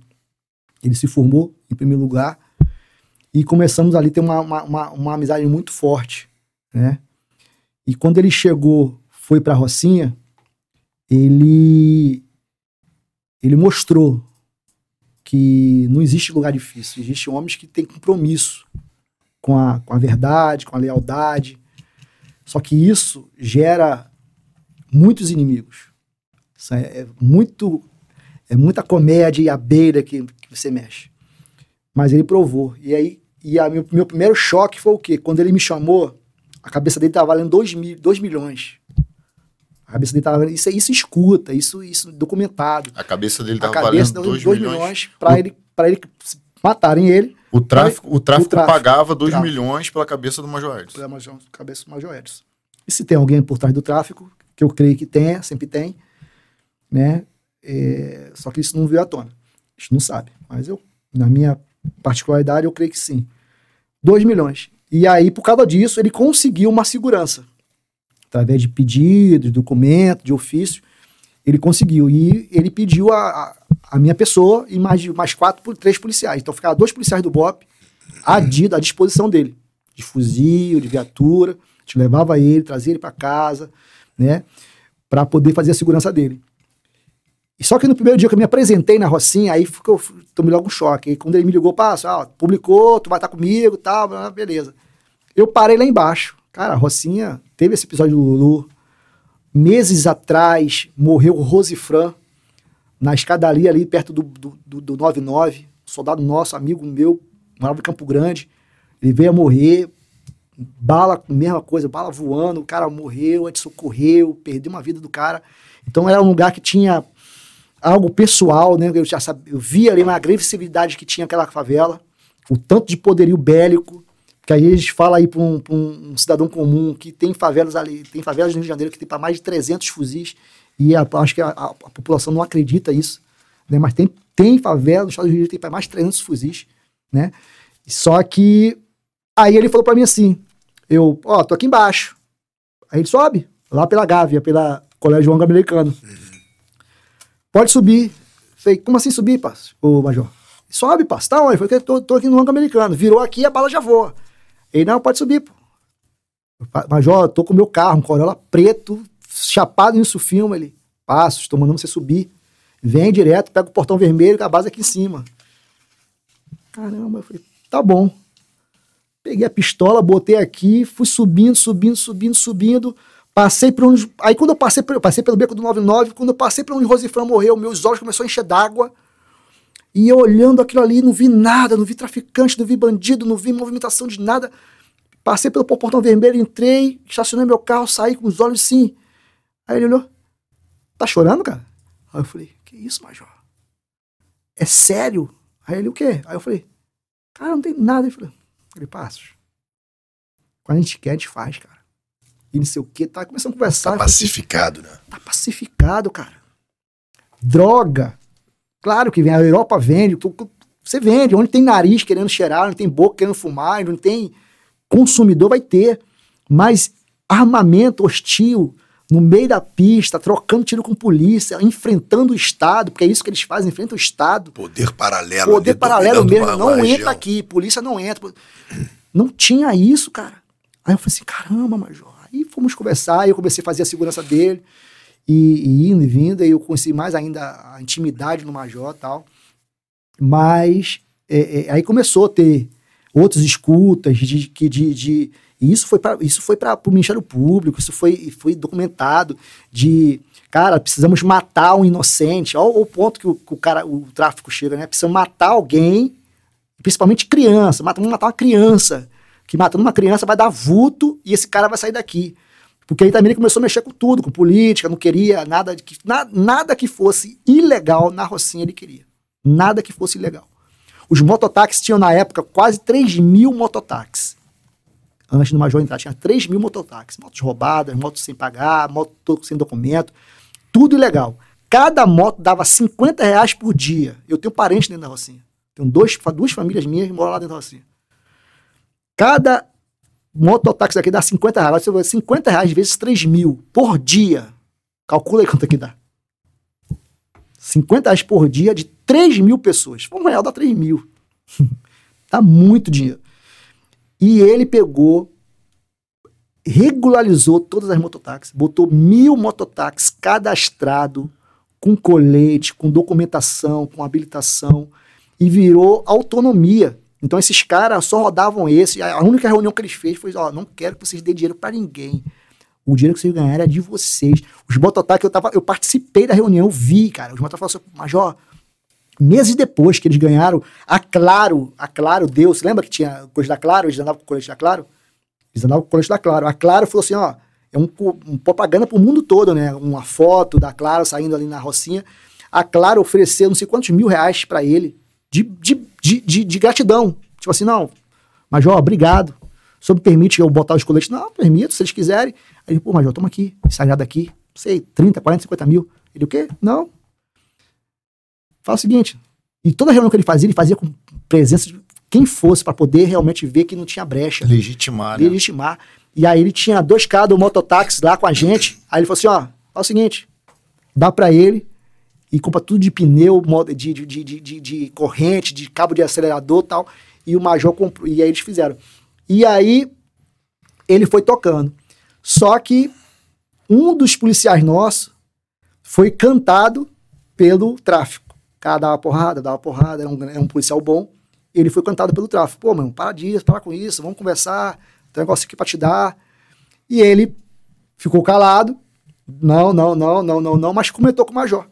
Nisso que ele comentou com o Major, o Major teve uma, uma ideia de, junto com o Ministério Público, montar uma mega operação, um agente infiltrado, não sei qual foi o nome que eles deram, deram na época, era um nome mais técnico, e colocaram lá um rapaz infiltrado, um corajosíssimo, eu, eu talvez eu hoje com sendo já avô não tenho coragem de fazer isso, mas o cara legal, legalizado se infiltrou dentro da, da comunidade, dentro do, do, do, do, do ninho deles, e com câmera, com escuta, foi montando toda a operação por meses, pegava o dinheiro dele lá de arrego, lá que ele ganhava, levava para no final, dois, três dias depois ele levava lá, ou no mesmo dia, não sei, levava para a delegacia, apresentava, juntava com os laudos, ninguém sabia, porque senão vazava. Então só quem sabia era o Ministério Público, uma ou duas pessoas do Ministério Público, uma ou duas pessoas da delegacia e o major. E aí foi montando até que conseguiu grampear todo mundo, conseguiu montar uma mega operação e startar no, numa sexta-feira né, o, o, sábado pela manhã. E foi tudo muito, muito, muito, muito lindo, batendo na porta da casa dos outros, junto com a civil, a civil que tinha o, o álbum, embora, e aí, bora, fulano de tal, fulano tal, apelido tal, chip tal, o telefone tá aí, ó, e aí, ó, chip tal, não, nesse aqui não, quero o outro, aí procurar, procurar, baixava o chip bucha dele, tá aqui, ó, o chip bucha. E aí, aprendendo, aprendendo, até que teve a fatalidade do Amarildo, que aconteceu, eu não, é outra coisa que eu, que eu, que eu sou muito grato a Deus, o que aconteceu foi o seguinte: nós estávamos cansados demais e aquilo que você está ali vivendo e vestindo a camisa daquela, da, da, da instituição, você não pensa no tempo, né? Então estava sexta, sábado e domingo trabalhando direto, sem ir embora, inclusive o Major. Sem ir embora. E eu também. Naquela, nas vésperas do que aconteceu com o Amarildo, à noite, né, no dia que, que aconteceu então, eu estava na viatura descansando, porque eu sabia que o major depois ia patrulhar, ia rodar, ia cumprir outros mandatos. Eu fui descansar. Eu descansei na viatura, fiquei descansando na viatura e tal, um carro descaracterizado. Até o momento que eu liguei pro Major, Major, vou tomar, vou, já sabia que ele ia, daqui a pouco ia bater perna. Eu falei, Major, vou lá embaixo tomar um banho, dar uma cagada, perdão a palavra. Daqui a pouco eu volto. Beleza, Passo. Aí eu fui. Depois, quando eu voltei, 45 minutos depois, parece que já tinha acontecido tudo o que aconteceu. Foi a hora que pegaram o marido, viram que, né, o se era ele, se não era, liberaram, né? E eu voltei a dormir. Falei, mas ó, já tô aqui já, tomei meu banho e tal. Quando eu fui depois, depois lá na, na 15 na Barra, é, Gávea. Gávea, né? Fui lá depor, é, a delegada que me atendeu, que me tirou meu depoimento, porque eu tava no dia, né? Ela falou, não, você tá depondo aqui, a gente conhece você, o major já levantou tudo. E as câmeras mostram que você chegou, o amarelo chegou, deu cinco minutos depois, sua viatura saiu. E voltou depois de 45 minutos. Aí pronto, aí meio que, que fechou o meu depoimento, né? Então eu não vi quem chegou, quem não vi que saiu, eu não vi nada. Mas eu já vejo também até como um, como um livramento, né? Porque se eu tô lá, e a gente, é tudo que vocês conhecem, tá né? pulando a fogueira com todo mundo. Quem tava lá, mesmo, pelo simples fato de estar lá, é, é passou aí uma fogueira muito grande, né? Foram expulsos, foi um negócio. E aquilo ali foi muito triste, porque um, cara que estava cotado a ser comandante geral, um cara que estava cotado a ser um grande homem para a polícia, para a sociedade, teve a vida dele arruinada por um por aquilo ali. E o Amarildo tinha envolvimento sim, os filhos dele tinham envolvimento sim, tudo isso aí que a, que a, que a reportagem, o, documentário está fazendo, né, em si, é, é, pode ter mostrado alguma coisa de, de, um lado ou do outro, mas não mostrou realmente a vida mal. Ele tava nos grampos, filho dele, tava tudo, cara. Mas não, não, é o que queriam que mostrasse, né? E realmente 10, 15 homens ali foram a vida ceifada ali, que ninguém mais dá. Foram oito anos de cadeia, seis anos de cadeia, acabou. O Amarildo foi aquele personagem que eles estavam querendo para sacrificar, para poder derrubar acabou. o. No caso, porque assim, o uso político do, do, do foi é, ninguém queria mais investigar, queriam apenas condenar a PM de qualquer forma. Então, antes de investigação, simulação, qualquer coisa que depois viesse a. Assim, eu não tive acesso aos autos, não tem nem como opinar uhum. o que aconteceu, mas foi um, um uso político tão forte uma, e, uma, e uma determinação tão grande para destruir principalmente a imagem do, do Major Edson. Era ele. Que eu Era acho ele que, e o governo. Que, é, e o governo, que, que eu acho que até outros comandantes devem ter Depois. já- dado uma freada ali também, falar, porque quer saber, irmão? Isso aí, né? Maior Não, não vale a pena, não vale a é o pena eu eu, combater esse, esse Eu tráfico, eu- porque tem, muito, esse- tem muitos tentáculos aí ma- muito maiores do que, do que eles, né? É. O E que, que você acha? o Major Edson falou assim, uma vez que eu fui visitar ele, e ele falou assim, a filha dele era recém-nascida. Não, era recém-nascida. E ele ficou lá para cumprir a missão. A mulher dele veio para casa, e não, meus soldados estão aqui, eu preciso, eu que organizei tudo, conheço tudo da, da operação em si, eu vou ficar, vou ficar, vou ficar. E deu. Três anos depois, a filha dele já estava falando um pouco tal, e teve o aniversário. E quase todos deles foi na casa e no presídio. E a filha dele nunca viu ele lá na casa, pelo menos os cinco anos que ele ficou preso. E em uma dessas ele falou assim, ela falou assim, aí arrebentou e aí ele falou assim, pô, cara, minha filha falou assim, pai, eu sei porque você não tá indo no meu aniversário lá no prédio. É porque eu não mandei o convite pro senhor, né? Tadinho. Tá entendendo, meu irmão? Aí, eu aí falou assim, eu vou mandar, pai, o convite pro senhor, mas não, isso não precisava, você é meu pai. Aí ele, não, filha, como é que ele fala pra filha dele? De cinco anos, três anos, que ele não tá podendo ir porque tá preso. Entendeu? Então, cara, é- é- é- essa guerra, essa- esse curso da vida é muito difícil, cara. A gente não pode desistir, mas é muito difícil. Entendeu? Foi um E- preço muito alto. Ele perdeu os momentos lindos da família dele ali para poder mostrar que quando um quer, resolve, cara. Eu andava, eu corria, eu tava também te- tentando fazer um outro curso operacional. Eu corria pela favela sem arma, fardado. Eu ia lá embaixo na Gávea, voltava sem arma, mas com uniforme da Polícia de Educação Física, e sozinho. Ó, major, eu já tava lá, vou correr. Eu ia correndo num lugar que eu, para dar 10 passos, era 20 tiros. O cara resolveu. O cara resolveu a, a, a o tráfico de droga ali. Principalmente o que se diz o confronto armado. Não tinha. Ele pegava, vezes, ó, não quero vocês dando tiro em meus polícia. Não quero. Quer vender, venda. Porque o próprio consumo interno da Rocinha, isso é provado, o próprio consumo interno da Rocinha já vende muito. Ainda tem uns viciados ali no, no redor, mas o próprio consumo interno vende muito. E ele sabia que isso não ia acabar. Mas armamento, ostentação, dando tiro em polícia, dando tiro em trabalhador, indo contra o Estado, inadmissível. E ele mostrou, cara. Ele mostrou, através da retidão, do compromisso, da liderança, de meter a mão junto, de estar junto. E aí, a pouco, resolveu. Só que, entendeu? Custou a liberdade dele, custou coisa muito cara. Eu, eu morava em São Conrado nessa época. E no meu, meu condomínio tinha os porteiros, os jardineiros que, que trabalhavam lá. Assim, meu irmão, ninguém me contou. Eles falaram pra mim. tá? Eles falavam pra mim. Os, cara, os caras adoravam o Major Edson. Eles gostavam. E, e eles, eles falaram pra mim. Eu lembro, eu lembro exatamente, eu não vou citar o nome do, do, do jardineiro, porque, porra, Uhum. tem um, a gente tá aqui ao ar, aqui não sabe quantas pessoas estão assistindo, quem tá assistindo.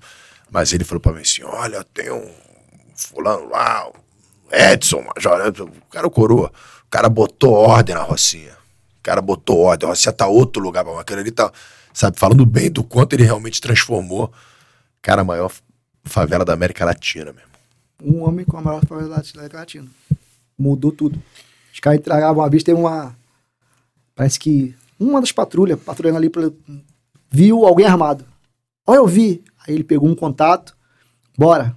Viu você armado aí. Te- Tem arma. Devolve. Entrega. Aí não, não, então peraí. Aí pá, pá, pá, pá, pá, pá, pá.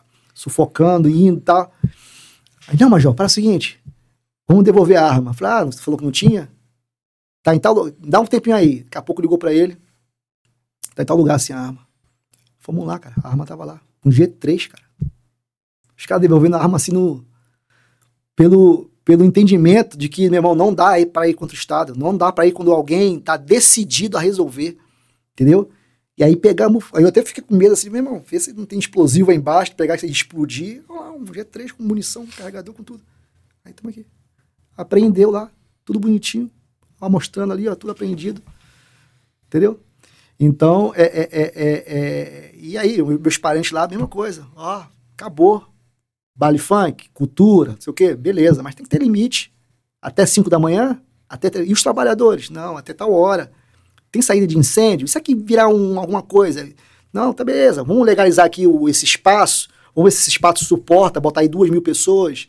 Vamos, vamos. Botou, deixou ter baile funk, mas de tal hora até tal hora, com saída de emergência, com to... Cara, é isso. Com dignidade, Entendeu? como deve ser, cumprindo as leis, as normas Acabou. de segurança, tudo. Bombeiro interditou, daqui a pouco o bombeiro liberou e fez tudo. Todo mundo, não, a gente entende que é cultural, você vende o comércio, vende cerveja, vende cigarro, vende isso. Beleza, tá bom. Mas tudo dentro da legalidade. Mototáxi, beleza, tem que ter mototáxi, pô, subir aquilo ali é horrível. Mas 3 mil dando dinheiro pro tráfico, todo mundo com moto roubado, sem capacete, uma, um, um caos. Não, peraí, calma aí. Mil, legalizado, documento, habilitação, capacete, tanto para quem está dirigindo. É o Estado fazendo, né, fazendo com, é. com a ordem, a ordem, cara. Entendeu? E tudo, tipo assim, e as pessoas amando ele. E as pessoas amando ele, é isso mesmo, Major. É isso mesmo, batendo palmo. E por aí foi. Né? Mas os poderes ah, por muitas vezes, muitos não querem que o Estado seja isso. Eles é, querem o caos mesmo, porque o caos lucra. Entendeu? O, o, jogo do bicho lucra. Porque não, será que não seria muito mais vantagem para a sociedade, de repente, legalizar o jogo do bicho? Até, até para o Major Edson, não, seria muito mais vantagem ele deixar aquilo ali no caos, é. participar da sacanagem, já tá rico hoje, Porra, solto, o quê? cheio de dinheiro, aposentado. Não estaria preso, estaria rico. Não estaria preso, estaria milionário, entendeu? Não estaria preso, estaria milionário. Daí você vê a importância. Mas do... não teria o sono, o sono. Exatamente. O sono que. E o orgulho, nem o orgulho da filha dele. Não. Nem orgulho da e filha nem a admiração da tropa, né? E nem a admiração da tropa. É, eu nunca ouvi uma pessoa falar mal do Major Edson. Eu não o conheço. Né? Conheço das reportagens. Eu nunca ouvi uma pessoa sequer falar algo que desabonasse a conduta do Major Edson. Até quem trabalhou para que ele fosse condenado, é, fala que ele era um grande homem. Uhum. O Major Edson tentou, tentou não, ele brigou contra o sistema. Uhum. Eu não vivi, as únicas, as únicas fontes de informação da época eram as informações que a TV trazia. Não tinha podcast, a internet era pouco difundida. E hoje a gente tem oportunidade, não só no meu canal, isso né, não é particularidade do, do nosso canal. É, Já ouvi falar. Eu assisto outros, outros podcasts, eu não tenho essa vaidade, eu assisto outros podcasts até para ver o que, que eu posso melhorar por aqui. E já tive a oportunidade de, de ouvir vários policiais falarem sobre a Rocinha, policiais que estavam em situação parecida com a sua, que não trabalharam como a Joedson lá, mas não estavam no dia dando sua opinião sobre o Edson, sobre alguns outros policiais que trabalhavam lá. E é impressionante, é unânime todos em dizerem que o Major Edson estava transformando a realidade da Rocinha. E foi interrompido. Então, se eu pudesse dar é, um nome a um, a um, corte específico, porque a gente tem visto. A Amarildo, Amarildo, dos nomes dos cortes dos podcasts. O nome desse corte seria Major Edson, um homem de honra.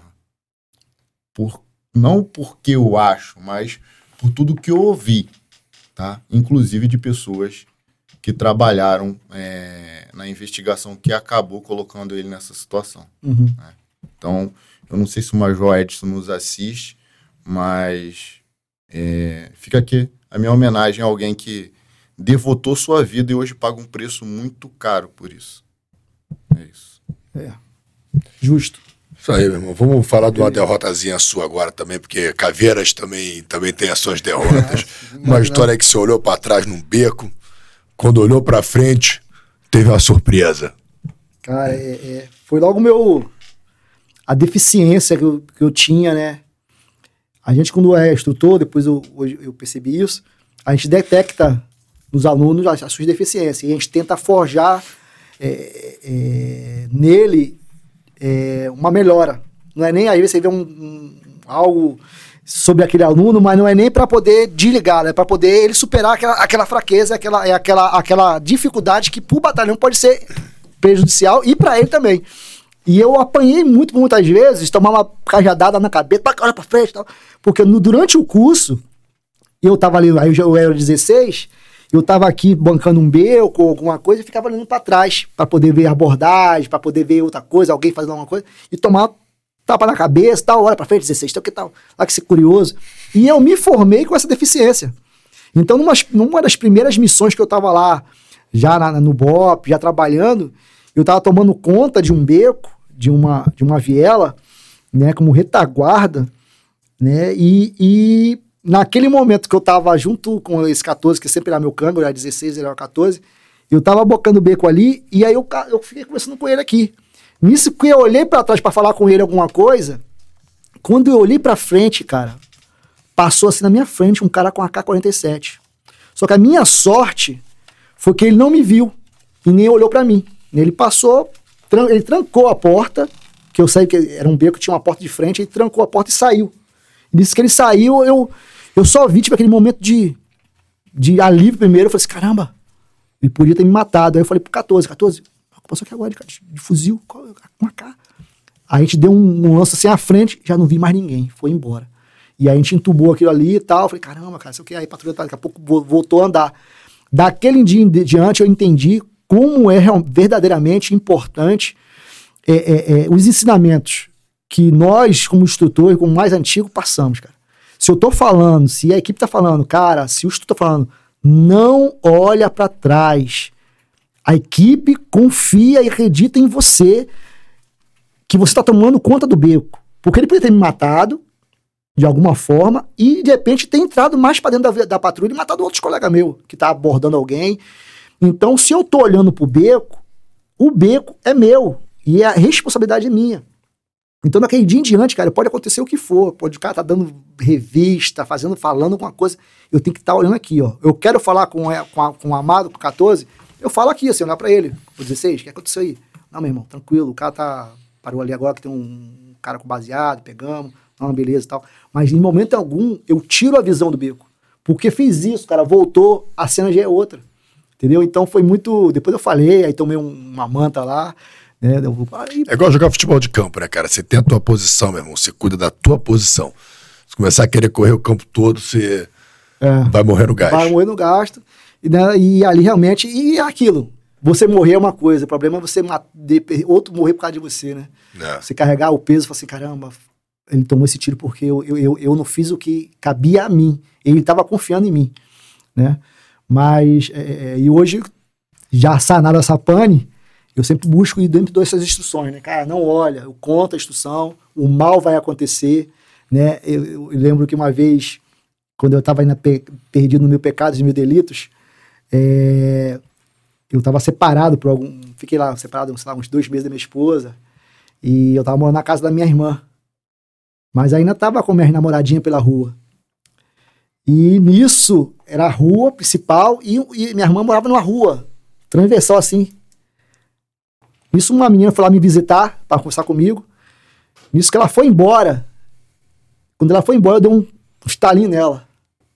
Ela foi embora, eu fui, tá, tá, tá bom. Conversei assim, sei lá, meia, meia hora conversando com ela. Quando ela foi embora, eu, tchau.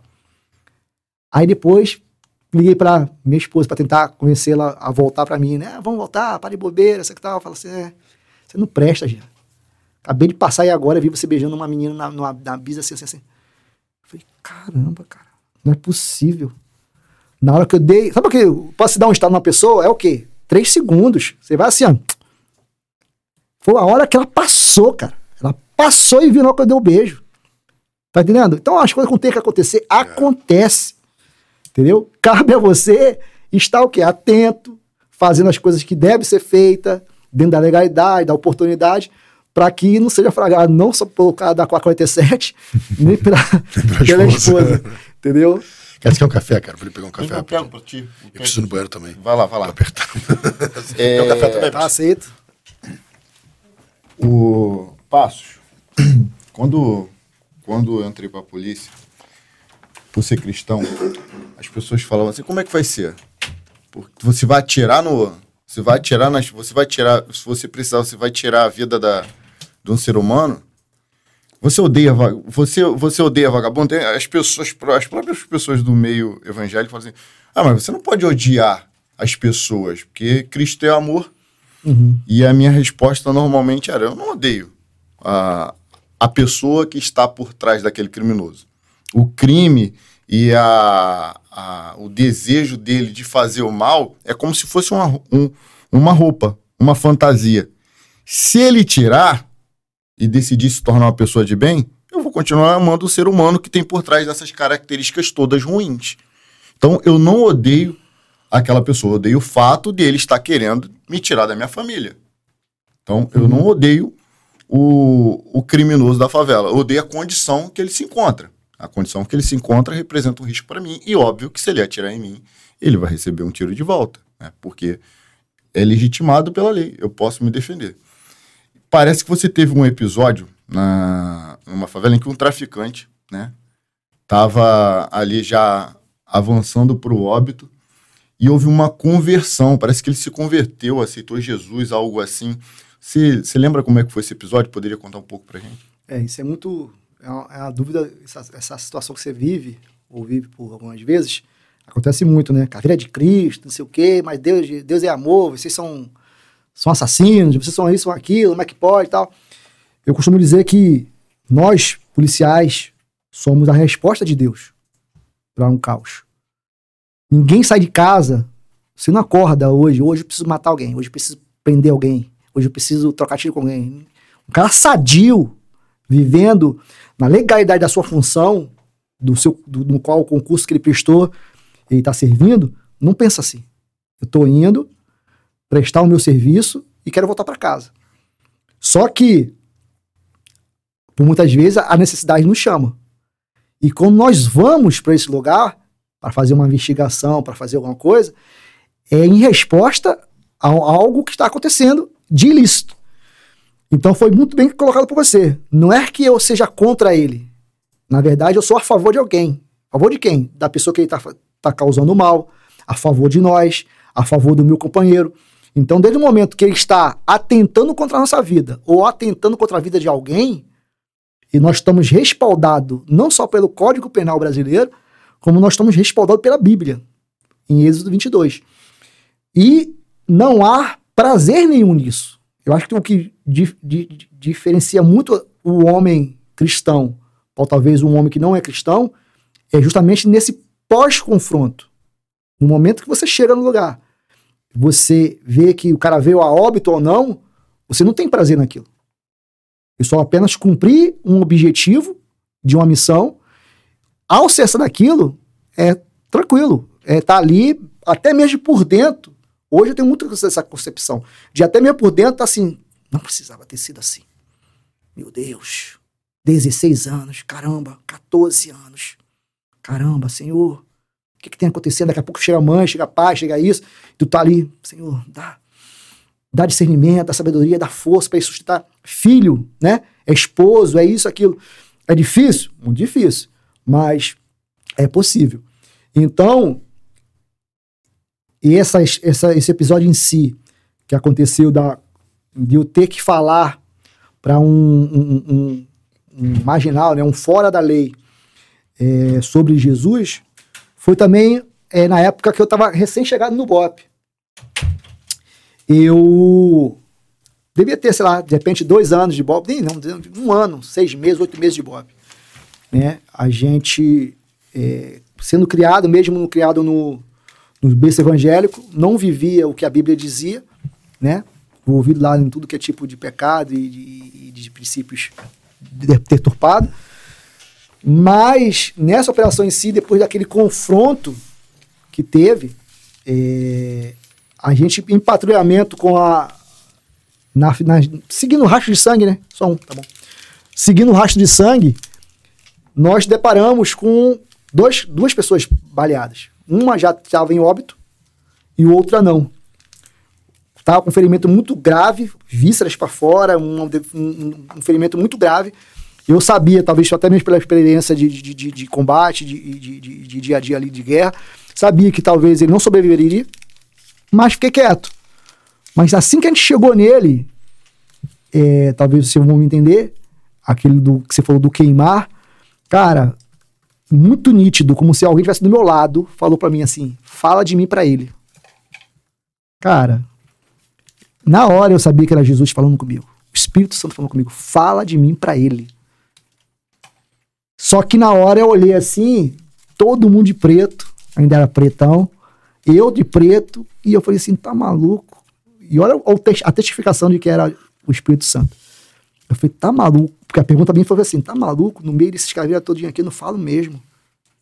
Eles vão amanhã me bicar. Eu tenho um nome. Vão falar, aí, meu irmão, o Jean tava. O passo tava falando de Jesus, o cara morrendo, e a bala voou, e ele tava lá. Amanhã eu não tô mais no BOP. Não vou falar mesmo na frente de ninguém. Eu acabei de falar isso. O tenente, o mais antigo, vocês sabem disso, olhou para mim no meio de 15 cara, falou assim: Passos, fica aqui com ele, que nós vamos lá para fora fazer o seco e esperar a ambulância. E o caveirão. Aí eu escutei mais uma vez assim: agora você pode falar de mim para ele? Tu tá ligado no que eu tô falando? Qual foi o empecilho que eu falei que não poderia falar para ele? A, vergonha e a presença dos caras. E aí ele levanta o próprio tenente para falar assim, ó, Passos. Pô, ele podia escolher qualquer um, cara.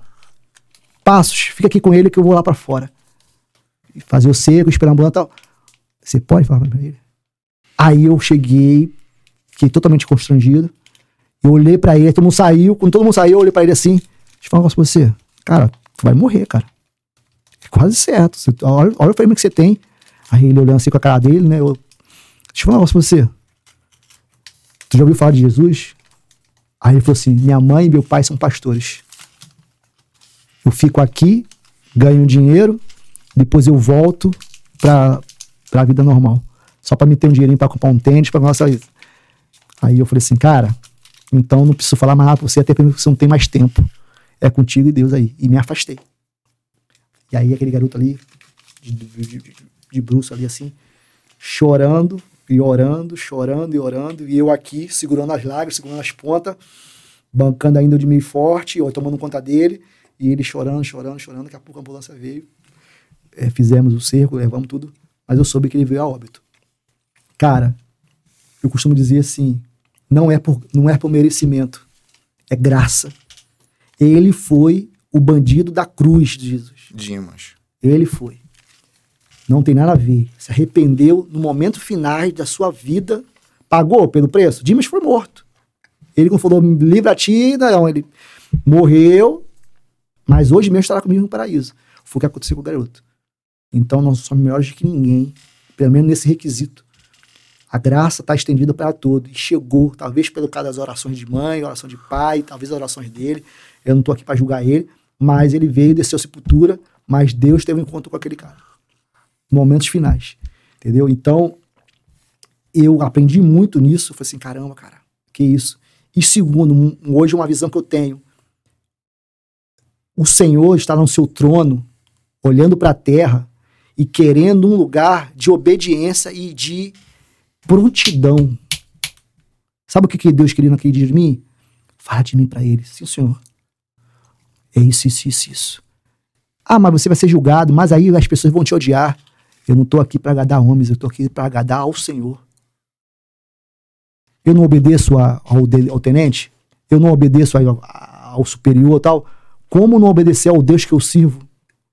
Então o Senhor está olhando para hoje, para a terra, e querendo lugares, homens, homens, porque se nós reclamamos da sociedade que nós temos, é porque homens não estão sendo homens na qual a Bíblia diz que tem que ser homens íntegros, homens que honrem suas esposas, homens que honrem a sua família, homens que honrem os seus, os seus, os seus camaradas. Por isso está é, esse jeito que está aí tudo perdido. E no dia, mas no dia que ele acha, no dia que ele encontra, ele flui. Ele flui. Não porque ele tem pressa, mas porque ele encontrou um lugar que ele possa fluir. Entendeu? Então, hoje, eu vejo que na hora que ele pedir, responde. Será que nós somos? Será que nós estamos dispostos a, a, a talvez perder um lugar de prestígio e tal, mas para que o nome dele seja glorificado? E você já tinha se convertido nesse, nesse episódio? Perdidão. E continuei perdidão. 2000, 2004, 2003 e pouco, 2004. E aí veio outras coisas e tal. Até chegar ao suicídio, 2016. Como é que foi que você teve o um encontro, que você se converteu? Cria mas não respeitava nem honrava. Vivia é, é, para meu bel prazer e para as mulheres que eu queria sair, para ostentação, não muito de andar de, de kit, né, como o pessoal fala, mas todo mundo sabia que eu era policial, que eu era do BOP, e, e perdi muito tempo com meus filhos, assim, muito, perdi muito com meus filhos porque eu estava nos pecados lá, nas prostituições, nas viagens falsas, e usava até o, o curso como, ah, estou em instrução hoje, não posso, tal. E nisso a minha vida foi tendo é, rum, é, rumos que eu não tinha mais como voltar. Eu costumo dizer que eu falava tanta mentira para sustentar outra mentira que eu, hoje eu não sei se era verdade ou o que era mentira. Não sei. Mentira de, de, de viagem, mentira de, de, onde eu estava. Eu não sei. Nem quero mais saber também, foi um passado meu. Porém, eu. Todas as pessoas que me cercavam sofria muito. Irmão, antes do suicídio, um ano antes, eu fui. Eu, eu, eu, eu andei pelado na Brasil. Sabe o que é isso? Andar pelado? Um homem de 40 anos. Minha mulher ia na época a menina que eu saía, né? Que eu tinha um caso por 12 anos, me perturbando, chorando, fazendo sofrer. Meus pais cristãos, pastores, falando, cara, que vergonha, que isso, que aquilo sufocando e a minha cabeça não, não aguentando, porque do portão para dentro do BOP, eu era um excelente profissional. Foi o único lugar que realmente eu fui um excelente. Mas do portão para frente, era um moleque. Era um canalha, era um safado, era um sem vergonha. E deixava todo mundo que me cercava atordoado. Onde eu chegava não tinha paz, não, não tinha verdade, era só mentira. E Nesse dia, elas me perturbaram tanto que eu peguei, saí correndo, deixei o carro e fui embora. Peguei a Brasil e fui andando. Fiquei três dias sem comer, sem beber e sem. Eu só sei que eu me tornei a, a minha consciência de dever cabeça, né? Que a viatura passou, não, a polícia rodoviária me viu, entrei ali pro quilômetro 32, ela passou, me viu pelado me parou, me segurou. Vem cá, cara, tá indo pra onde? Eu tô indo pra lá. Falei, não, não. Aí, caramba, cara. Aí me jogaram pra um canto. E aí viram, eu tinha uma tatuagem do Bop. Aí um deles virou a tatuagem do Bop e falou assim: Cara, esse cara não é maluco, não, cara. Eu tava de aparelho na época. Pô, maluco e, e morador de rua de aparelho, tatuagem bem feita. Esse cara aí tá com alguma coisa. Aí o outro falou assim: tatuagem do Bop, liga pro Bop. Ligou pro Bop, falou assim: o Major, é, na época, tem coronel Fábio, comandante do BOP. Cara, a família dele tá louca por ele, por três dias. Segura ele que tem, tem que buscar ele aí. Fui lá me buscar. Por ter toda aquela história no batalhão, me seguraram lá, trataram, fiquei lá no, no quartel. Meus pais chegaram chorando no hospital. Tudo isso por causa de falta de comprometimento com a minha família, com meus filhos. Queria ser o que eu queria ser e dane-se. Até que em 2016, 2016 eu continuei, recuperei, mas continuei. Em 2016 eu não aguentei, cara. Falei, cara, minha mãe, cara, 50 anos, chorando, com um marmanjo desse de tantos anos. Ninguém me ama mais, não, ninguém, ninguém me aguenta mais, nem eu me aguento. E aí, chapado de Rivotril, chapado de Rivotril, deu um tiro na cara. Deu um tiro na cara. No status, no, no WhatsApp tava escrito assim, no status, né? Que eu peguei depois na corredoria. Quando eu peguei de volta, tava escrito lá, não aguento mais. Eu nem lembro quando, quando eu troquei aquilo. Mas eu botei lá, não aguento mais. E tomei um tiro, dei um tiro na cara. Aí saiu aqui na lateral. Quando. Você botou na boca? É. Sentei na cadeira, parece até gosto de filme. Sentei, me equipei, me fardei, botei meu corpo e dei um tiro. Essa cicatriz é do tiro. É do tiro. Esse buraco Dá aqui. pra ver a cicatriz ali na trilha? Dá. Então entrou na boca, só que não, não foi pra cima, Ah, foi pro ah, lado. ah, ah. Aqui meio que esquerda, direita, né? Aham. E daí. Um vulto. Caramba, pasto, caramba, pega o colchão, pega isso tal. Pá, pá, pá, pá, pá. E anos depois eu fiquei sabendo que um dos que me socorreram, hoje, e é pastor, ele passa, eu olho pra você, eu me arrepio todo. e Tal, Eu tava porque- dentro do batalhão quando Dentro do batalhão. dentro do batalhão. A pessoa falou assim: sabe o que você fez lá? Era o único lugar que você se sentia amado. Era o único lugar que você se sentia protegido, sendo o que você era. E era. Lá eu tinha voz, lá eu tinha verdade, lá eu não mentia. O oficial confiava em mim. Dava instrução para promotor, juiz, desembargadora. Dava instrução para policial civil, várias é, a EAT, que é a polícia civil ia lá e dava instrução. Então o que eu falava lá dentro do batalhão era verdade. Sargento Passos, 20 anos de batalhão. Do portão para dentro, era outro homem, quase personagem dupla. E aí foi lá que eu fiz. E aí, esse cara foi orando por mim. Senhor, não deixa morrer, Senhor, não deixa morrer, não deixa morrer. Transforma, muda, tá, pá, pá, pá. Eu não sabia, depois que ele me contou. Falei, pô, cara, obrigado e tal. Na alta, como você falou, é, como é que foi esse encontro? Na alta, uma mulher, uma psicóloga, que eu não sei se ela é cristã, eu, eu creio que não, ela foi muito verdadeira comigo. Ela falou assim: eu tive conversação com sua mãe. Primeiro eu vi que eu era amado. A gente acha, o, o, o Rafael, que ninguém gosta da gente ou tal, assim. Mas muita gente nos ama, cara. Muita gente nos admira. Cara, eu vi entrar ali pra 200 pessoas naquele hospital que eu nem conhecia, nem tinha Instagram, não. Eu vi homem entrar ali chorando, porque em algum momento eu fui em alguma coisa do instrutor no, no do exército, ou aqui da polícia mesmo, entrou chorando ali de madrugada para me visitar, pulou lá o sistema, entrou, entrou no quarto.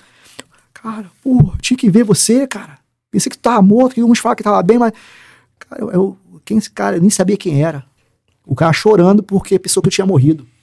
E aí eu comecei a ver que, cara, existem pessoas que nos amam, só quer que a gente realmente tome um posicionamento certo, cara. E aí de manhã essa psicóloga falou para mim assim, ó, eu conversei com as pessoas que estão com você. E elas me explicaram o seguinte: sua vida financeira está destruída, está tudo enrolado para sustentar o que eu queria sustentar. Sua família está destruída, você está separado, né? Tá morando não sei aonde e tal. É. A sua vida, a sua saúde está destruída. Ó, deu um tiro na cara agora aí. Tá todo arrebentado. E o seu espiritual está destruído. Ou seja, ele, ela falou quatro colunas que, ela, segundo ela, é, a, é as quatro colunas que erguem um ser humano: espiritual, família, é, é, saúde e financeiro. O que, eu te aconselho? Aí no último ela falou assim: e o espiritual está destruído, até porque eu não vejo nada de cristão em você. A vida que eu levava não tinha nada de crente, né? Aí ela falou assim: o que, que eu te aconselho? Coloca o mais importante no lugar e vai colocando um por um no lugar. Para de achar que é o brabão do bop, ou então que é homem brabo e queira botar tudo de uma vez, que você não vai conseguir, tá tudo destruído. E você não tem emocional estrutura para isso agora. Bota um de cada vez no lugar e as coisas vão começar a dar certo. Disse, senhora, doutor, pode deixar, o remédio é esse, papapá. Me entregou na mão dos meus pais, que iam ficar tomando conta. E eu fui embora. E na Brasil, quando eu fui de, do lado de, de, da Estácio até Campo Grande, o Espírito Santo foi falando comigo. É, primeiro, eu precisei entender que a coisa mais importante para a minha vida e a primeira coluna que eu precisava colocar verdadeiramente de pé era a minha vida espiritual. A palavra diz que sem Deus nós, nós não somos nada. A palavra diz que buscar primeiro o reino de Deus, que todas as outras coisas serão acrescentadas. Então eu comecei a falar assim: Senhor, eu vou buscar você como nunca busquei antes eu vou te conhecer verdadeiramente. E aí ele se apresentou para mim. Como você se apresentar para mim? Do jeito que você buscava antes, foi aí que surgiu a caveira de Cristo. Aí ele me trouxe à tona. Você para fazer parte do BOP, para fazer o curso de caveira, você para fazer tudo que você fez no curso operacionais, você abriu mão de tempo, você investiu em estudo, você investiu em, em, em conhecimento, você investiu em amizade, você é, é, é, sofreu, você pagou flexão, você sangrou, você fez tudo o que você fez para ser um caveira, para ser uma ação estática, para pertencer a um BOP, para colocar um brevet. Agora sempre viveu do jeito que você quis para mim. Se você for pelo menos o que você foi para isso, já tô, já tô satisfeito, cara. Aí eu falei assim, cara, verdadeiramente é isso mesmo. Daquele dia em diante, então eu comecei a entender que se eu fiz o que fiz para ser do BOP, para ser um caveira do Rio de Janeiro, para servir a sociedade, eu preciso fazer a mesma coisa para ser um cristão, cara. O mundo precisa olhar. Você olha para um cara do BOP, você vê. Você olha para aquele cara e você, caramba, irmão, cara posicionado, né? Bem, bem equipado, cabeça alta, tá cheio de problemas às vezes, como eu tinha, mas quando eu tava fardado, ó, eu o quê? Representava uma instituição. Cara fechada, tal, serviço, sacrifício. Entrava na, na Vila do Espinheiro para socorrer, talvez com, com a própria vida, mas socorria o meu amigo. Para Jesus, não fazia isso. Andava de qualquer jeito, xingava, andava com todo mundo que tinha que andar. Não, meu amigo, não, meu. Não é que você não tem que amar todo mundo, mas você um dia você se torna um homem de Deus, Você começa a, a, a, a, a se comportar de tal maneira que as coisas começam a fluir. E aí eu comecei a investir, ler a palavra de Deus. Sabe quantos de nós lemos? Ah, somos cristãos, mas talvez não leu a Bíblia toda. Quantos livros eu li de operações especiais, de homens que eu tinha referência, igual o sargento que eu falei que lá do BOP, lá do Comandos, eu queria ser igual a ele. Quantos homens de Deus me espelho? Quantos homens de Deus eu quero ser igual? O que, que eles fizeram? Será que eu posso me tornar um Billy Graham? Será que eu posso ser é, viver o que ele viveu? Pode. É só ser, ser como ele foi. Negar o que ele negou, porque todos nós, todos nós temos sacrifício. Mas não, eu não fiz isso para ser do BOP. E eu não fui do BOP, o primeiro colocado. Por que, que eu não posso ser então? E aí comecei, cara, a orar, jejuar, buscar, orar, jejuar, buscar, andar em retidão, andar em... sim, sim, não, não. Até que, rapidamente, que eu falo que não é que tem pressa, mas quando ele enxerga, ele vai. Porque você, como pai, você conhece, você tem dois filhos, né? Você sabe quem é quem. Talvez sua filha tenha mais maturidade em algum assunto do que, de repente, o outro de 16, de 11, né? 11. De 11. Falei, caramba, se eu falar pra fulano isso aqui, ela tem mais maturidade do que o outro. E ele vê isso. Então, em pouco tempo, seis meses no máximo ali, que eu já estava com Deus, verdadeiramente, eu visitando os lugares, as pessoas que nem me conheciam, falavam assim, cara, tudo bem, primeira vez aqui é, é, é cara, o Espírito Santo tá mandando dar uma oportunidade aqui. Eu falei, caramba, só me, sempre foi meio que eloquente, sabia falar, já estava buscando, subi ali e falava cinco minutos, mas Deus já preparando. Até o ponto de que, alguns meses depois, qual era a segunda coluna mais importante da minha vida? Minha família. A minha esposa me procurou e falou assim: vamos voltar? Uma mulher que já estava desiludida, não queria mais saber de mim, estava com os filhos grandes, tem a casa dela, deixei tudo tal, não precisava. Mas também sustentada pelo Espírito Santo, entendendo o propósito de casamento. Foi lá e me chamou. Eu falei: vamos, vamos sim. Mas sabe quando eu falei que eu precisava ser diferente para agora, para sempre, para a glória de Deus? Falei assim: você daqui tinha precisa conversar. Você precisa conhecer. Não pode mais ter mentira entre nós. Aí sentamos conversando. Aí eu abri jogo para ela. Tudo da minha vida. Ó, fulano de tal, saí. Ó, ciclano, não saí. Aquela história assim foi verdade. E aí contei tudo para ela. Inclusive duas mulheres que eu saí que era amiga dela. Muito amiga dela. E eu sabia que ia machucar ela. Mas eu não queria mais uma brecha. E eu sentia que era o Espírito Santo me preparando para hoje ser pastor. Para ter autoridade no falar para outros homens em gabinete, em, em, momentos de púlpito. Só que uma das mulheres, eu não, eu não, eu, a primeira que eu falei, eu senti que ela pesou muito. Na segunda, eu segurei. Falei, pô, se eu falar que eu acho que vai, vai desandar isso aqui, deixa pra lá. Falei. Segui. Passou um ano e meio e tal, fui começando a ser preparado para ser pastor. Duas semanas antes de ser pastor, eu e ela vendo televisão, tranquilão, amor fluiu. Chamei meus filhos também na época, conversei, ó, sua mãe nunca errou. Você é uma mulher exemplar, isso, isso, eu que tive vergonha, eu que fiz isso. Não entrar na área sexual, que não interessava a ele, mas a, a parte ética, a parte, falei tudo para eles. E puxei para minha responsabilidade, botei o no Lizi. Duas semanas antes, cara, de ser levantada pastor, em casa, vendo televisão, eu e ela. Clima de cinema, de romance. Ela olhou pra minha cara assim, Tu. Aí falou uma palavra meio chula, né? Tu comeu fulana? Aí eu. Caramba. Aí já que ela falou, meu irmão, eu vi. Fui. Aí ela levantou e subiu. Eu falei, caramba. Acabou, meu irmão. É tudo acabou. Acabar meu casamento. Não vou ser levantado daqui a duas semanas, pastor. Liguei pra todo mundo. Ora aí que aqui deu ruim, vai azedar e sei o quê, babá. Meu Deus, tá lá. Bora da história. Ficamos. Mais uma semana passou, ela depois sentou e falou: caramba, você apontou muito, sei o que, blá, blá, blá. Mas realmente você mudou tal. E eu vi que aquilo ali era realmente um, um, um particular meu com Deus, para que hoje eu pudesse ter autonomia, sabe? De falar assim, cara, você não pode ter mentira.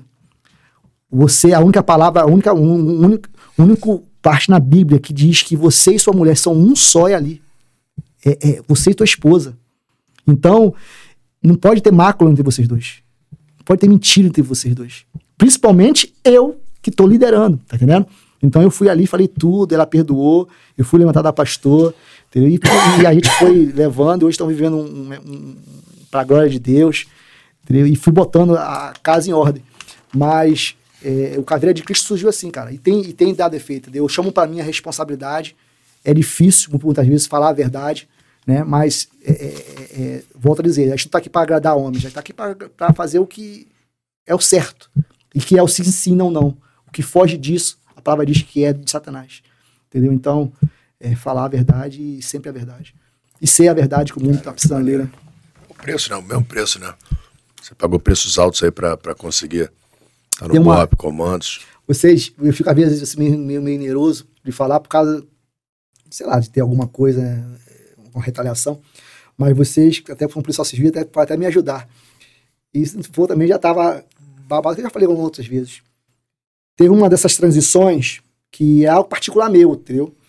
Eu, eu senti de Deus fazer 93, 94, já estava para servir o exército.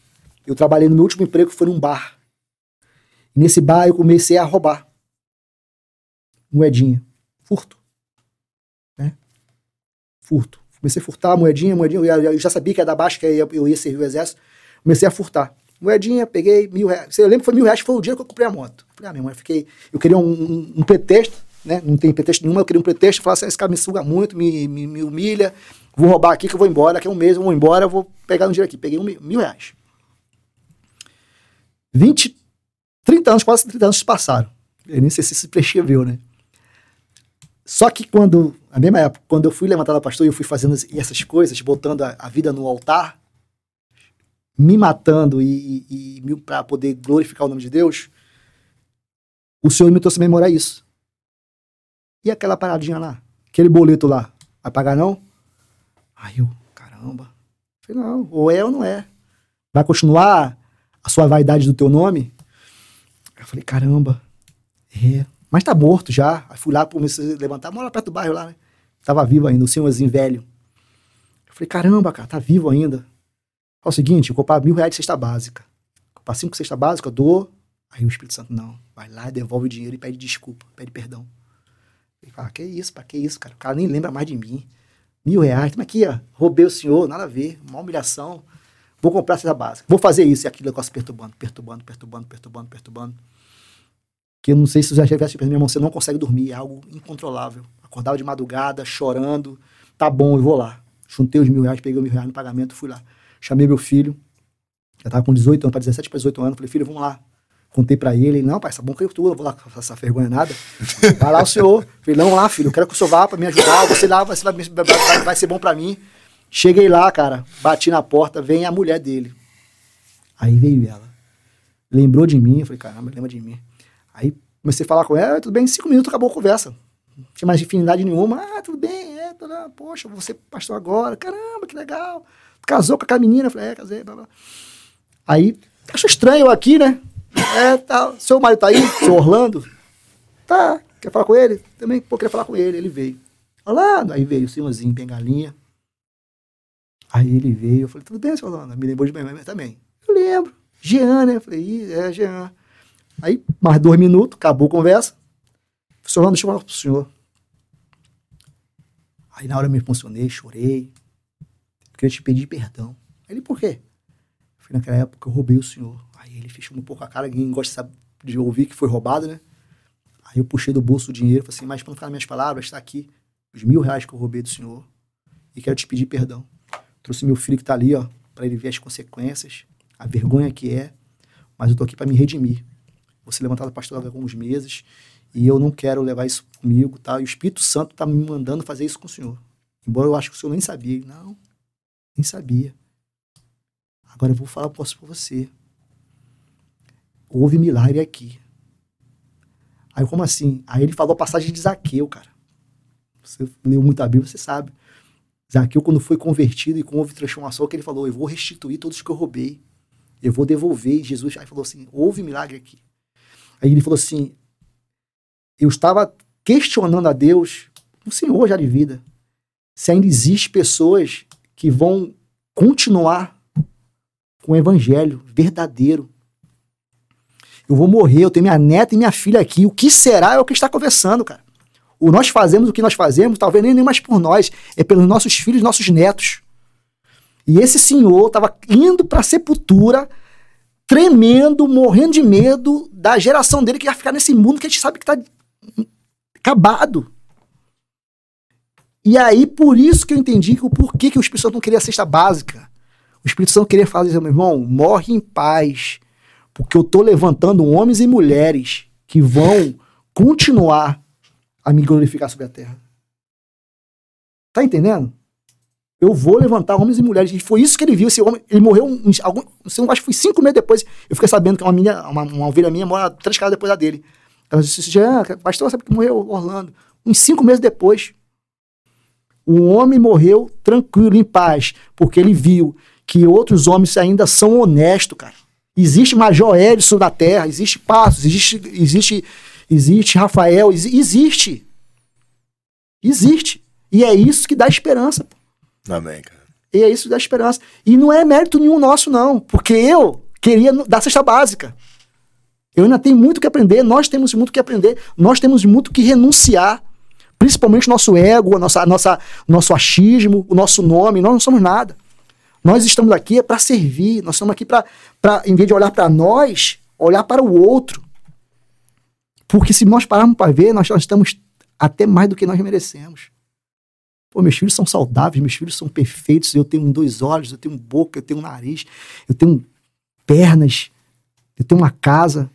Então a gente começar a olhar, meu irmão, que a gente precisa ser canal de Deus nessa terra. Nós, como policiais, eu falo, é. nós somos resposta da sociedade. Mas nós não somos a justiça por si só. Nós somos a justiça de Deus. Então não precisa ter prazer, não precisa ter sarcasmo. É aquilo que eu falei: morreu o traficante, morreu, pagou pelo seu pecado, beleza, desceu a sepultura. Mas aqui dentro, como um ser humano, em Cristo, ele tá assim. Pô, não precisava ter sido isso, cara. Os pais daquela pessoa chegavam, você fala assim: caramba. Porque ninguém cria um filho para ser traficante, ninguém cria um filho para ser Tá entendendo? Porque aí o outro falou assim: ah, eu não consigo, não, pastor. Eu não consigo, não. Por mim, é, é, foi é, é sepultura. Aí eu falei para ele assim. Aí, supor, eu era, então eu fui, eu fui ladrão. Não fui? Então também merecia, irmão. A viatura me pegasse flagrante ali, me enchasse de porrada, me, de, me desse um tiro, se eu fizesse um movimento brusco. E aí? Duas pesos, duas medidas? Aí um ovelha numa, num debate de roda falou assim pra mim: Não, não, não, admito, não. Bandido é bandido, sei o que, tal, tal, tal, tal. Eu falei, tá bom, legal. Beleza. Deixa eu falar um negócio pra você. Qual é o pior para você? Assassinato ou um traficante? Ele, não, assassinato. Eu então eu já matei minha, um filho meu. Como assim? Eu levei uma, uma, uma mulher que eu saía para abortar. Eu, nos meus pecados lá, ouvido na minha, no meu adultério, uma mulher engravidou e eu levei um, uma mulher para tirar um filho meu. Sabe o que é isso, cara? Como eu me arrependo de hoje?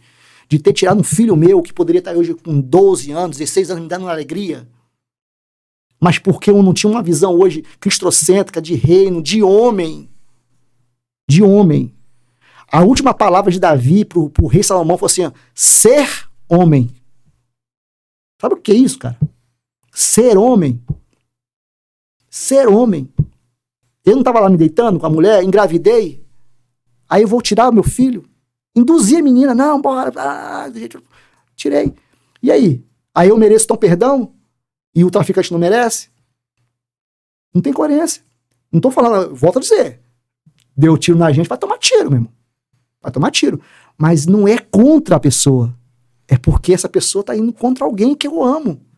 Que é meus filhos, que é a mim, que é você. É a circunstância. Também. É a né? circunstância. Mas no momento que cessou aquilo, precisamos fazer, meu irmão. Acabou. Não. Acabou, cessou. Não estou aqui para ser a própria justiça, porque a nossa justiça, a nossa justiça é falha. Eu tive uma vez que eu, eu, eu olhei para um. Estava falando com o pastor também, amigo meu. Eu estava malhando na praça e vi um garoto, o nome o apelido do garoto é Moeda, porque o moleque, todo mundo que ele veio pede moeda. Pai, pai bandidinho, mãe que se deitou com cinco, com seis, vários filhos. Uma menina, irmã dele é gêmea de uma menina, a minha com 12 anos que o bairro todo já pegou, homens que transam com a menina que poderia ser minha filha. E aí ele pegou, eu olhei assim, cara, ele na pracinha malhando, ele olhou para uma mesinha de, de dama, dois outros garotos, chegou um moto, um moto pizza e comendo uma pizza, e ele aqui, ó, na calçada assim, olhando assim, ó. O, os dois garotos comendo a pizza, três garotos comendo a pizza, racharam ali comendo a pizza, da idade dele. E ele aqui, ó. sem pai, com uma mãe que não vale nada tal. Como que eu vou julgar uma criança dessa, cara? Que se essa criança, de repente, daqui a pouco, sabe? Cada um tem um pensamento, pô. Aí eu volto dizendo pra mim, sabe o que eu. Quem foi que levou essa menina pro matadouro? Pra perder um. pra tirar meu filho?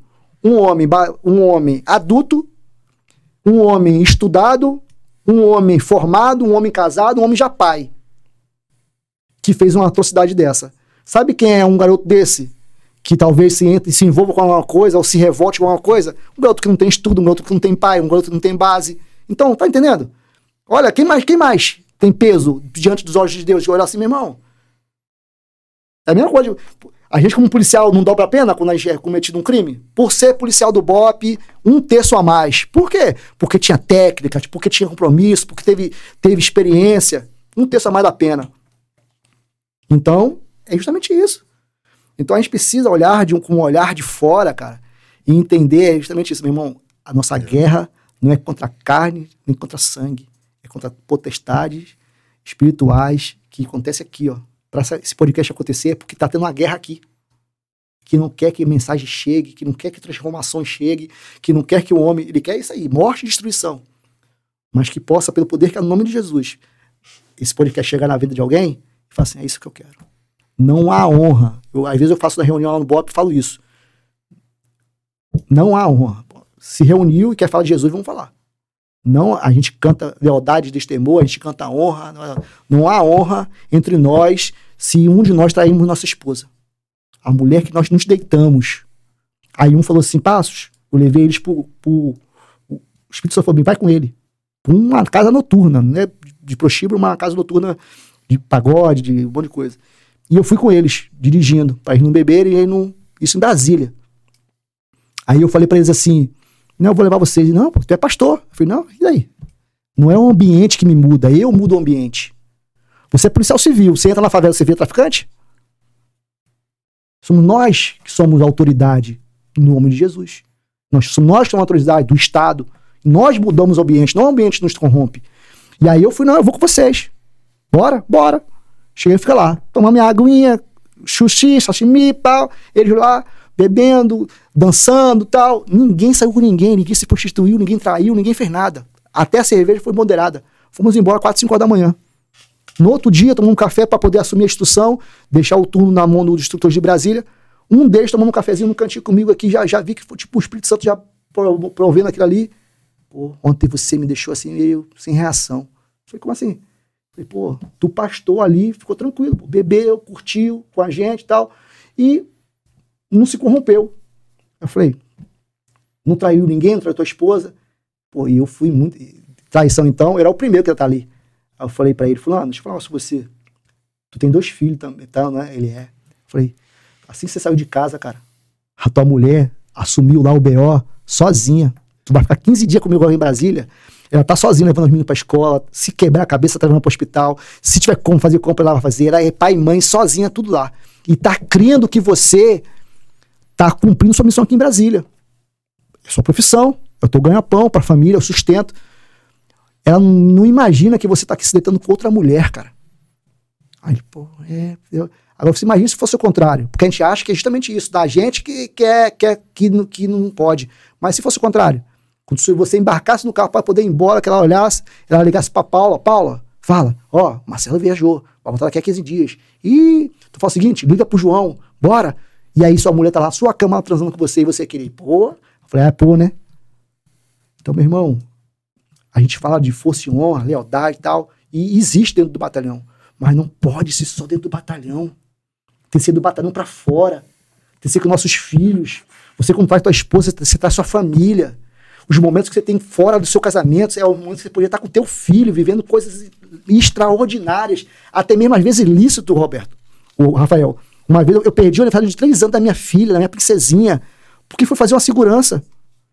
Era o dia da aniversário dela, eu tinha que ter passado o dia todo com ela. 300 reais não pago um dia com minha filha. E aí eu falei assim, não, vou fazer, que aí eu vou ganhar um dinheirinho. Sabe que eu cheguei no aniversário? Porque o VIP lá atrasou, atrasou, atrasou. Eu cheguei lá, já tinha acabado o aniversário. Eu não vi, eu não tenho foto do, do aniversário de minha filha de 3 anos por 300 reais. Não paga. Não paga. Então eu vejo muitos policiais aí se dando louco. Sabe o que os nossos filhos querem, cara? O nosso tempo, o nosso momento. Eu já tive momentos maravilhosos com minha filha, assim, ó, empurrando ela no, no balanço, tomando um chup-chup de dois reais. Eles vão pedir iPhone, vão pedir isso, eles vão pedir aquilo, vão pedir, porque são crianças, querem, como nós queremos, pedimos um dia para nossos pais. Mas talvez nós, nós somos o homem que nós somos hoje porque não tivemos. E aí está empurrando tudo isso para nossos filhos, mas não tendo tempo para nossos filhos. Quantos filhos de policiais hoje estão perdidos, cara? Porque os policiais mesmo não estão sendo pais. Então, para, fazer, para de fazer raiz, pelo menos um pouco menos para ter dia especial com sua família, para tomar um sorvete com sua família. Para de fazer. E não precisa ser. É um sorvete. Não, mas aí eu não vou ter dia. Não, é um sorvete. Ela quer um sorvete com você na praça. Duas horas sem celular, sem WhatsApp. Para você com ela. Para você ir assistir seu filho jogando bola, cara. E ela ter, ó. Memória. Legado. Herança ou legado? Porque o que estão fazendo é, é herança. Vou te, fazer, vou te falar o que vai ter na, na, na herança. Você vai morrer hoje. Eu não sei o que vocês têm de herança. Vocês vão morrer hoje.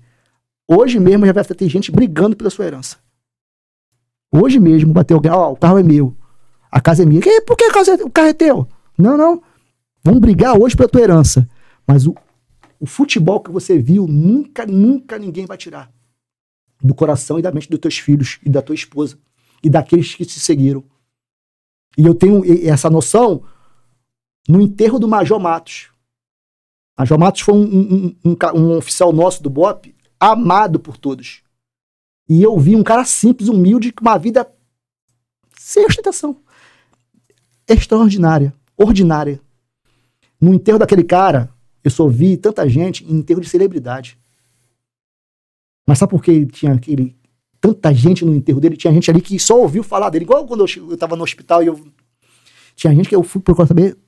Não, só ouvi falar que ele é o cara construiu legado na vida das pessoas. Quem seremos nós depois que nós morrermos, cara? O que, que vão falar? Um pela saco que ninguém queria saber. Morreu, tá na hora mesmo.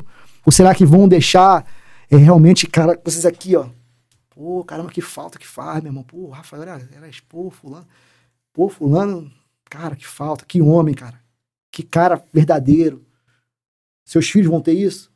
As pessoas que te cercam vão ter isso. Entendeu? Então eu quero chamar sempre as pessoas para esse lugar, cara, de, de, de, compromisso, em lealdade, não só no quartel. Porque no quartel nós somos. Vocês são policiais civis.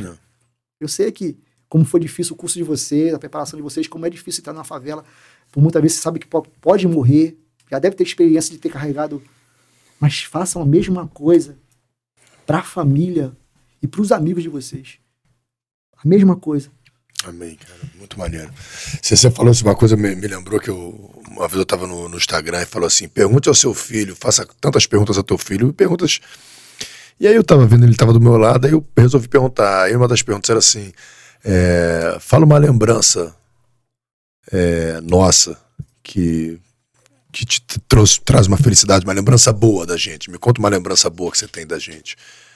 Cara, ele me falou uma coisa que eu não esperava assim. Ah, pai, quando a gente ficava brincando de rasteirinha na piscina. Era besteira, a gente estava na piscina, ele ficava pulando, eu ficava rasteirinha, eu passava a perna, quando eu conseguia acertar a rasteira nele, ele girava na piscina. Caía.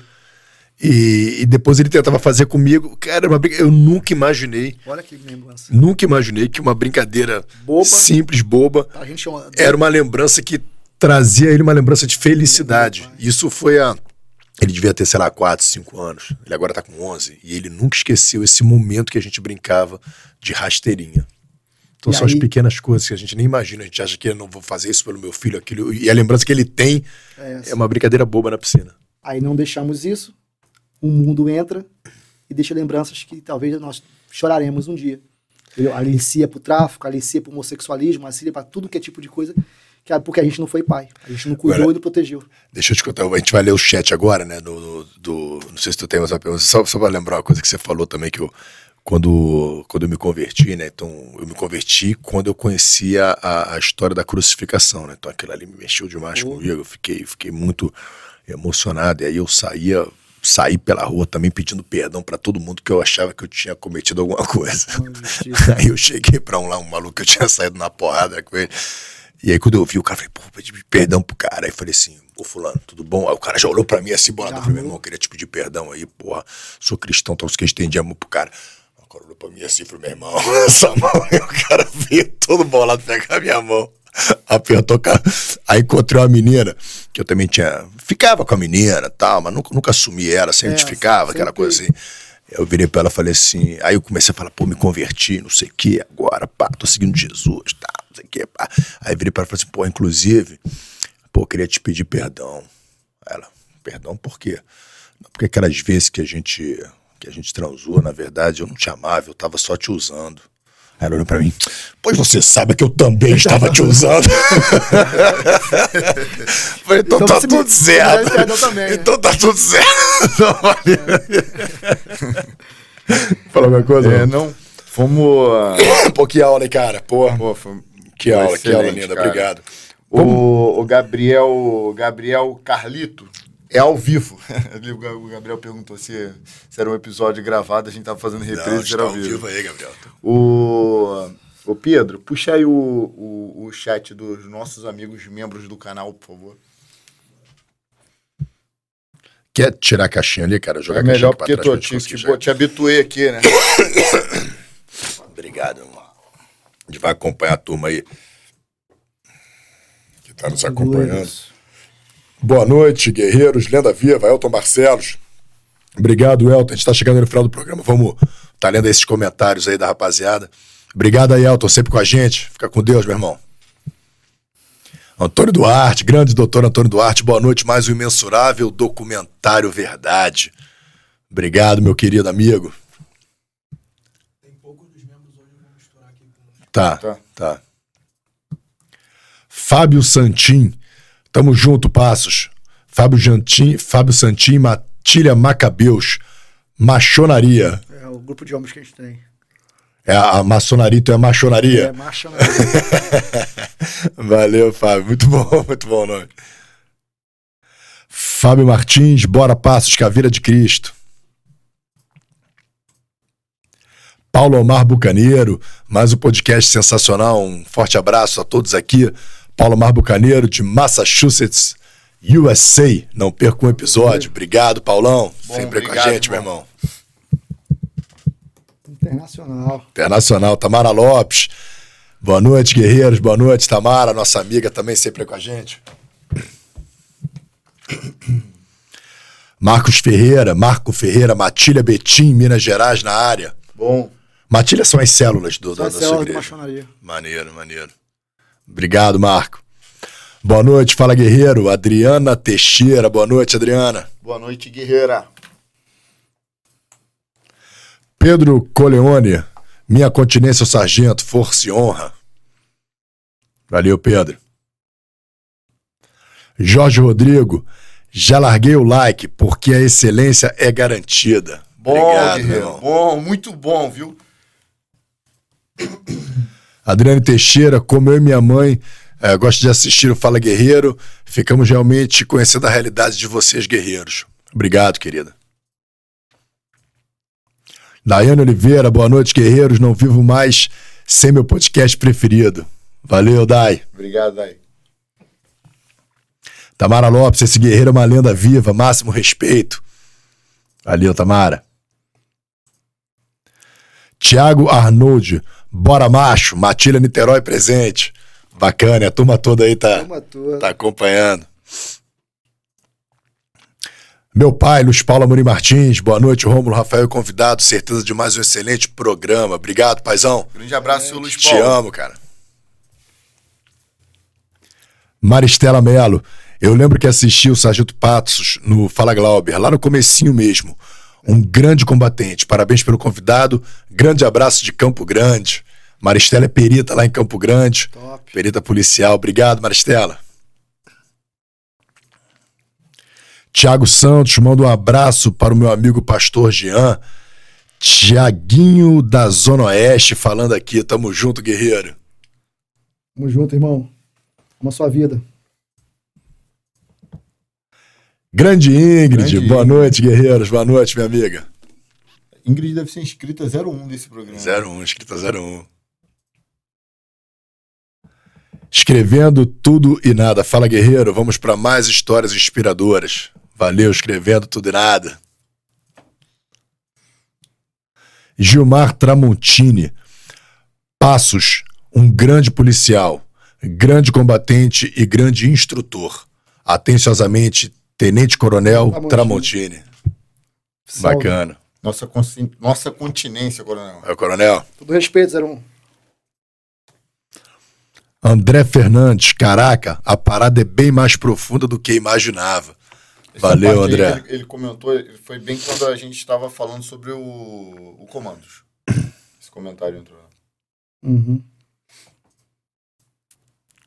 Audrey, minha professora, nossa professora. Nossa, Boa noite, guerreiros, pronta para aprender. Excelente noite para todos. Beijão, Audrey. E já entra o meu professor, nosso professor Marco Jansen. Boa noite, amigos. Muito bom terem convidado mais uma vez um colega de outra força, co-irmã.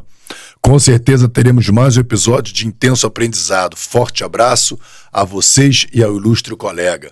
Obrigado, professor Marco Jansen. Valeu, irmão. Elton Barcelos, boa noite. Parabéns, guerreiros. Passos é lenda viva. Antônio Duarte, Major Edson, esse guerreiro lembra meu pai, sujeito homem. Valeu, doutor Antônio. Bora. Romildo Souza, sou pastor e serei inspetor operacional se Deus quiser. Você acha que o cristianismo ajudaria os colegas a manterem a mente sã? Pô, sem dúvida, né? Claro. Sem dúvida, né? É o lado espiritual, o primeiro lado que você decidiu cuidar, né? Dali, dali, dali, tudo. dali você construiu alicerce e tudo depois veio, veio a reboque, né?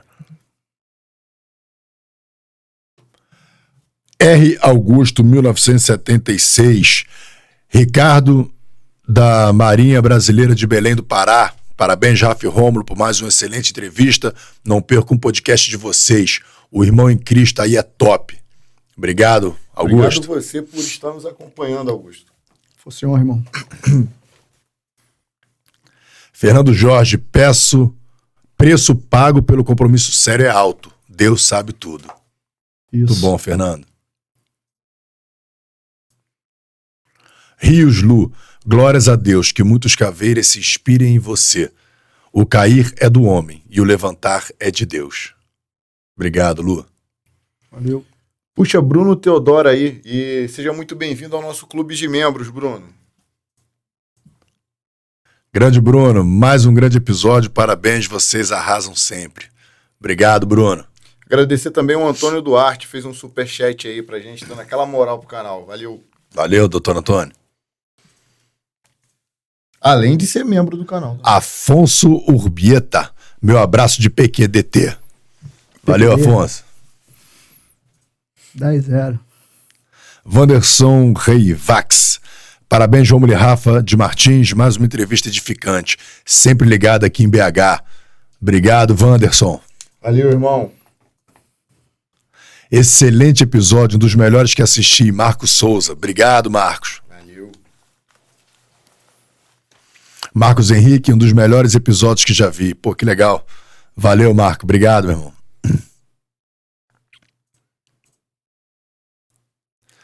Alan Pérez, podcast ótimo hoje. Ensinamentos para quem está passando por uma depressão. Parabéns. Valeu, Alan. Vai passar, irmão. Matilda. Não, Matilha Zona Norte. Pra cima, meu amigo Caveira de Cristo. Bora. Matilha tá em peso aí, meu irmão. É. Davi, o senhor trabalhou com o Rodrigo Pimentel? Não, cheguei a pegar ele, não. Trabalhou ele, ele, ele é mais. O irmão. Qual deles, né? Qual é. deles? Trabalhei com o irmão dele no exército, é.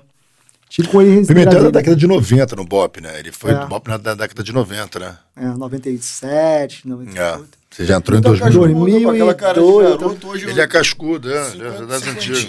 Tem mais, é. né? Tem isso aí. Itapetim, desculpa, Itapetim, Sertão de Pernambuco. Parabéns, guerreiros. Valeu. Edilson Lino. Pergunta se o Passo já trocou tiros com a milícia. Você já era já da época que a milícia já estava perturbando? Ou... Aham. A- O bairro onde eu moro, ele é bem o berço disso, né? Campo Grande, Código. Mas a milícia, é, é, é, embora esses últimos anos que, a- que se complicou mais a milícia, né? Eu já tô fora da rua, né? Tô mais na parte de instrução ou de partes internas, né? Eu, eu optei mais para isso por causa do, do, do evangelho em si. E, e- eu achei muito mais útil eu nos bastidores dando essa Uhum. esse norte aos policiais novos, mas é, nunca foi muito da, do, do, do fetiche da, né, da, da linha de ação né, da milícia, É. trocar tiro com polícia. Né? É, quando ele vê que é realmente a polícia, eles não trocam, vão embora, se rendem e tal. Mas eu nunca cheguei a trocar tiro com eles, não, justamente para disso. É, ultimamente aconteceram umas covardias da milícia com policiais, né? Mas casos assim, É, esporádico. individuais, né? É, porque Mas faz parte, porque ele está isolados, envolvido. mas não de enfrentamento. enfrentamento como- contra o como- Estado, vamos dizer assim, não. não É. é, é raro. Eles adotam uma outra. Uma outra Talvez aquela- aquele- aquela aquele inicial só para poder fugir, mas não querem, Não. não tem essa ainda. É. Ou mais uma só, cara, que a gente tem que. Vamos, vamos encerrar o nosso programa. Porra, match, matchmaking BR. Pede pra ele falar um pouco sobre o cabo Adonai do BOP, que foi morto num assalto na Tijuca. Dirigiu uma época pro Coronel Príncipe. Você lembra do cabo Adonai? Não. Não peguei. Que o Príncipe também é do BOP desde 91, né, cara? Então, ele ficou 20 anos no BOP, foi 91 até o ano 2000, 2000, 2010. Pô, ele ficou. Muito é da- tempo lá. ele da- Você pegou o Príncipe? Peguei o príncipe, eu cheguei no comando dele. Chegou no comando cheguei dele? no comando do Coronel Príncipe. Me Ficou. formei, já pedi da- depois para ele uma camisa na- na- nas empresas dele que ele tinha, para ganhar um dinheiro por fora, né? Ele me deu, me abraçou muito. Mas fiquei lá em 2003. Eu acho que em 2004 ele já, tinha, já, já saiu. já tinha saído, né? Mas foi um excelente comandante mesmo, guiando pelo exemplo. Então, Sargento Passos, olha, eu, eu quero muito agradecer você a ter vindo aqui, contar a sua história. Essa, essa palavra que você deu no final foi muito, muito, muito guiada pelo Espírito Santo, porque ela realmente, assim, eu fiquei, fiquei tocado com muita coisa que você falou, vi muita coisa ali que. que, que, que- Cara, são, são, são conselhos e direcionamentos que vêm de Deus. Quando vem de Deus, meu irmão, pô, é melhor, melhor se atentar, é melhor ficar atento. Senão ele vai tentar te dar essa mensagem de novo, então é melhor ouvir a primeira vez. Já pode ser diferente. né? Mas eu te agradeço muito, cara, por compartilhar sua história com a gente, pela, por essa história de vida, essa experiência de, de guerra, né? Guerra física, guerra irregular, guerra espiritual, Que é a mais forte, sabe? que é a mais forte. E hoje você ter essa propriedade para ser um especialista em guerras, É. todos os planos, todos os planos. Muito obrigado, meu irmão. Você foi um grande acréscimo para minha vida, para a vida das pessoas que estavam assistindo, com certeza. Agradeço muito você ter compartilhado isso com a gente. Amém. Essa guerra é tão real que, que às vezes eu, eu falo isso lá em púlpito. Às vezes eu saio tão cansado de uma pregação para a igreja, às vezes mais do que ter passado dias numa favela trocando tiro.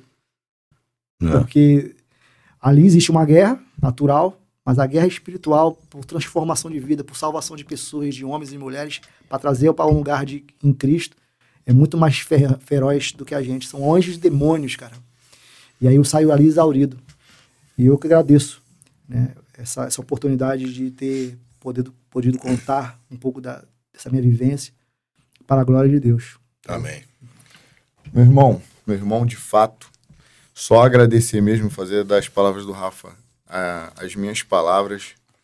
É, esse é um canal que ele vai estar sempre, sempre aberto ao Evangelho. Sei a, a influência que o Evangelho tem na transformação de vidas, a- o poder que tem no nome de Jesus Cristo. Então, a gente teve a oportunidade de ouvir um guerreiro que um guerreiro por excelência, né? Sua, suas origens falam por si. E eu já vinha peneirando esse episódio faz um tempo, né? Eu faço uma peneira, faço uma peneira maneira, faço uma peneira arrumada. Vocês têm visto aí no, no, no canal. A gente faz uma peneira é, firme. é, e a gente fica muito feliz quando a, quando a peneira dá certo no sentido a gente conseguir trazer a pessoa, porque às vezes não bate a agenda e tudo mais. Eu queria te agradecer, né? Agradecer a Deus por ter preparado esse momento aqui. Muitas pessoas verão esse, esse episódio, pessoas que precisam ver esse episódio verão. E a gente fica, eu fico muito agradecido quando além de trazer informação, ainda trago algum tipo de palavra que pode confortar alguém que está passando por um momento ruim, né? E queria agradecer a vocês também que nos acompanham, que ficam aqui, que são a nossa audiência. É, muito obrigado de verdade. É, eu sempre falo aqui que se não houvesse vocês, não faria sentido existir esse podcast, não faria sentido existir qualquer outro podcast, canal de televisão, se não tiver ninguém para assistir, para nos dar, nos dar credibilidade devida. Muito obrigado. Siga nos acompanhando. Se você ainda não é inscrito desse canal, aproveita a oportunidade, se inscreve, dá uma moral para gente. Estamos finalizando. Deixa o teu like, é muito importante também. Se puder, compartilha com os três amigos aí clica na setinha e vai aparecer ali o WhatsApp. Joga pro WhatsApp de geral dessa moral aí pra gente. Pode falar, senhor. Me dá cinco minutos? Claro, te dou até mais se quiser. A gente sabe que a gente tem passado nas corporações, talvez isso não sai muito, mas tem muito policiais, militares, civis em depressão. Uhum. E tirando a vida diversas, diversas vezes. Não. Deixa eu contar um testemunho assim, muito rápido que eu senti no coração de contar. Quando eu me recuperei e comecei a, a viver o evangelho de Cristo, como ele falou ali, será que muda? Claro que muda. Eu precisei contar essa história, que é feia, entre aspas, né? Um homem tentou suicídio. Eu fiquei lutando contra Deus para não postar um vídeo no Instagram falando sobre isso. Ah, eu tentei me matar em 2000 e tal, blá blá blá. E aí, vai, faz, faz, faz, porque tudo que Deus permite que nossa vida aconteça, até mesmo as coisas ruins, é para que depois no final o nome dele seja glorificado. Só que eu, por muita, mais uma vez, não queria me expor. Mas eu fui e contei. Como é que eu contei? Eu cheguei, eu falei que todo mundo me perguntava, por ter todos esses cursos, 10 cursos operacionais, por aí vai, pelo Brasil todo, você me perguntava qual é o pior curso de todos esses. E eu falei, aí eu montei um texto falando que o pior curso que tem é o curso da vida. É o curso da vida na qual todos nós vivemos. Esse é o pior curso. Você já, você já nasce tomando uma tapa. Quando você dá, o médico vai te dar uma tapa e dali em diante você vive dia após dia sem saber quando vai acabar essa instrução e quem será o instrutor. Então você vive ali um curso que só Deus sabe quando vai terminar. E por muitas vezes nós damos cabo de querer terminar esse curso através do suicídio, só que esse curso termina para você. Só que você deixa pessoas que estão ao teu redor com a sua mochila para carregar agora sozinho seu filho, a sua esposa, porque você tirou sua vida. E aí eu contei esse testemunho. Bem assim, fiz um texto e contei. Fardado, tal. Deu, depois de muita relutância, eu fiz. Deu cinco, três minutos, quatro, cinco minutos. Um oficial de Brasília, capitão, me liga. Falou, Passos, eu ia me matar até sexta-feira. Até sexta-feira eu ia me matar. Tava tudo certo já. Eu tenho arma, tal, tal. Eu só queria saber aonde que eu ia fazer isso para não trazer um transtorno para meus filhos, para minha esposa. Mas vendo agora o seu vídeo, que eu acabei de ver e te ligar, porque eu sempre botava lá meu WhatsApp lá para se alguém precisasse, eu não vou fazer mais isso. Porque eu vi você, que é um homem, porque eles têm a gente como exemplo. Eu vi que você passou pelas mesmas coisas que eu passei e hoje você conseguiu dar a volta por cima através do Espírito Santo. E eu não vou mais, mas me diz, por favor, o que que você fez? Eu falei, caramba. E eu comecei a dar o norte para ele falando de Jesus, falando de comprometimento, de retidão. E aí ele foi. Hoje esse cara tá vivo, hoje esse cara tá restaurado, esse cara tá cuidando dos filhos dele, tá cuidando da mochila dele e tá vivendo. E na mesma hora eu falei assim, cara, já valeu a pena. Eu que não queria falar para não, não me expor e não, não, não, não, não macular o meu nome. Mas no momento que eu postei, já veio uma resposta de que salvou uma vida. Que você então, sabe. Que eu sei. Então, alguém que possa estar assistindo possa olhar para a gente e entender que tudo tem uma saída e a saída começa em você colocar a tua vida no altar. Começar a colocar, cara, eu não sou cristão, eu sou isso, eu sou... meu irmão, siga a Bíblia pelo menos então como um manual de vida. Siga a Bíblia como manual de vida que você vai, já vai ser, já vai sair desse, desse lugar de, de, de desespero que você está. Entendeu? Então aconteceu comigo, salvou e vai acontecer com eles. É possível. Nós não somos melhores que ninguém, irmão. Não somos melhores nós somos maiores que ninguém. Todos nós, o que aconteceu serviu somente de lição. E através da palavra de Deus, que é poder dele na terra, há solução. Não sei o que você pode estar passando, mas há solução. Amém? Amém. Irmão. Então, meu irmão, não desista da tua vida, não. Porra, obrigado. Então vamos lá para o nosso momento final e nós queremos convidar você a fazer parte do nosso seleto grupo. Olha aqui, a gente faz aqui assim, já dá para ver aqui Coronel Abucho, o Rafa de Martins, Rafael Matheus, Coronel Batista. Legal. Tem uma galera boa aí, são Caramba. 66 pessoas aí. Agora vai entrar o Sargento Passos. Depo cara aqui. Deposita de aí e brada ali, ó. Fala, guerreiro. Só de colocar e falar. Isso aí. Fala, guerreiro! Bom! Valeu.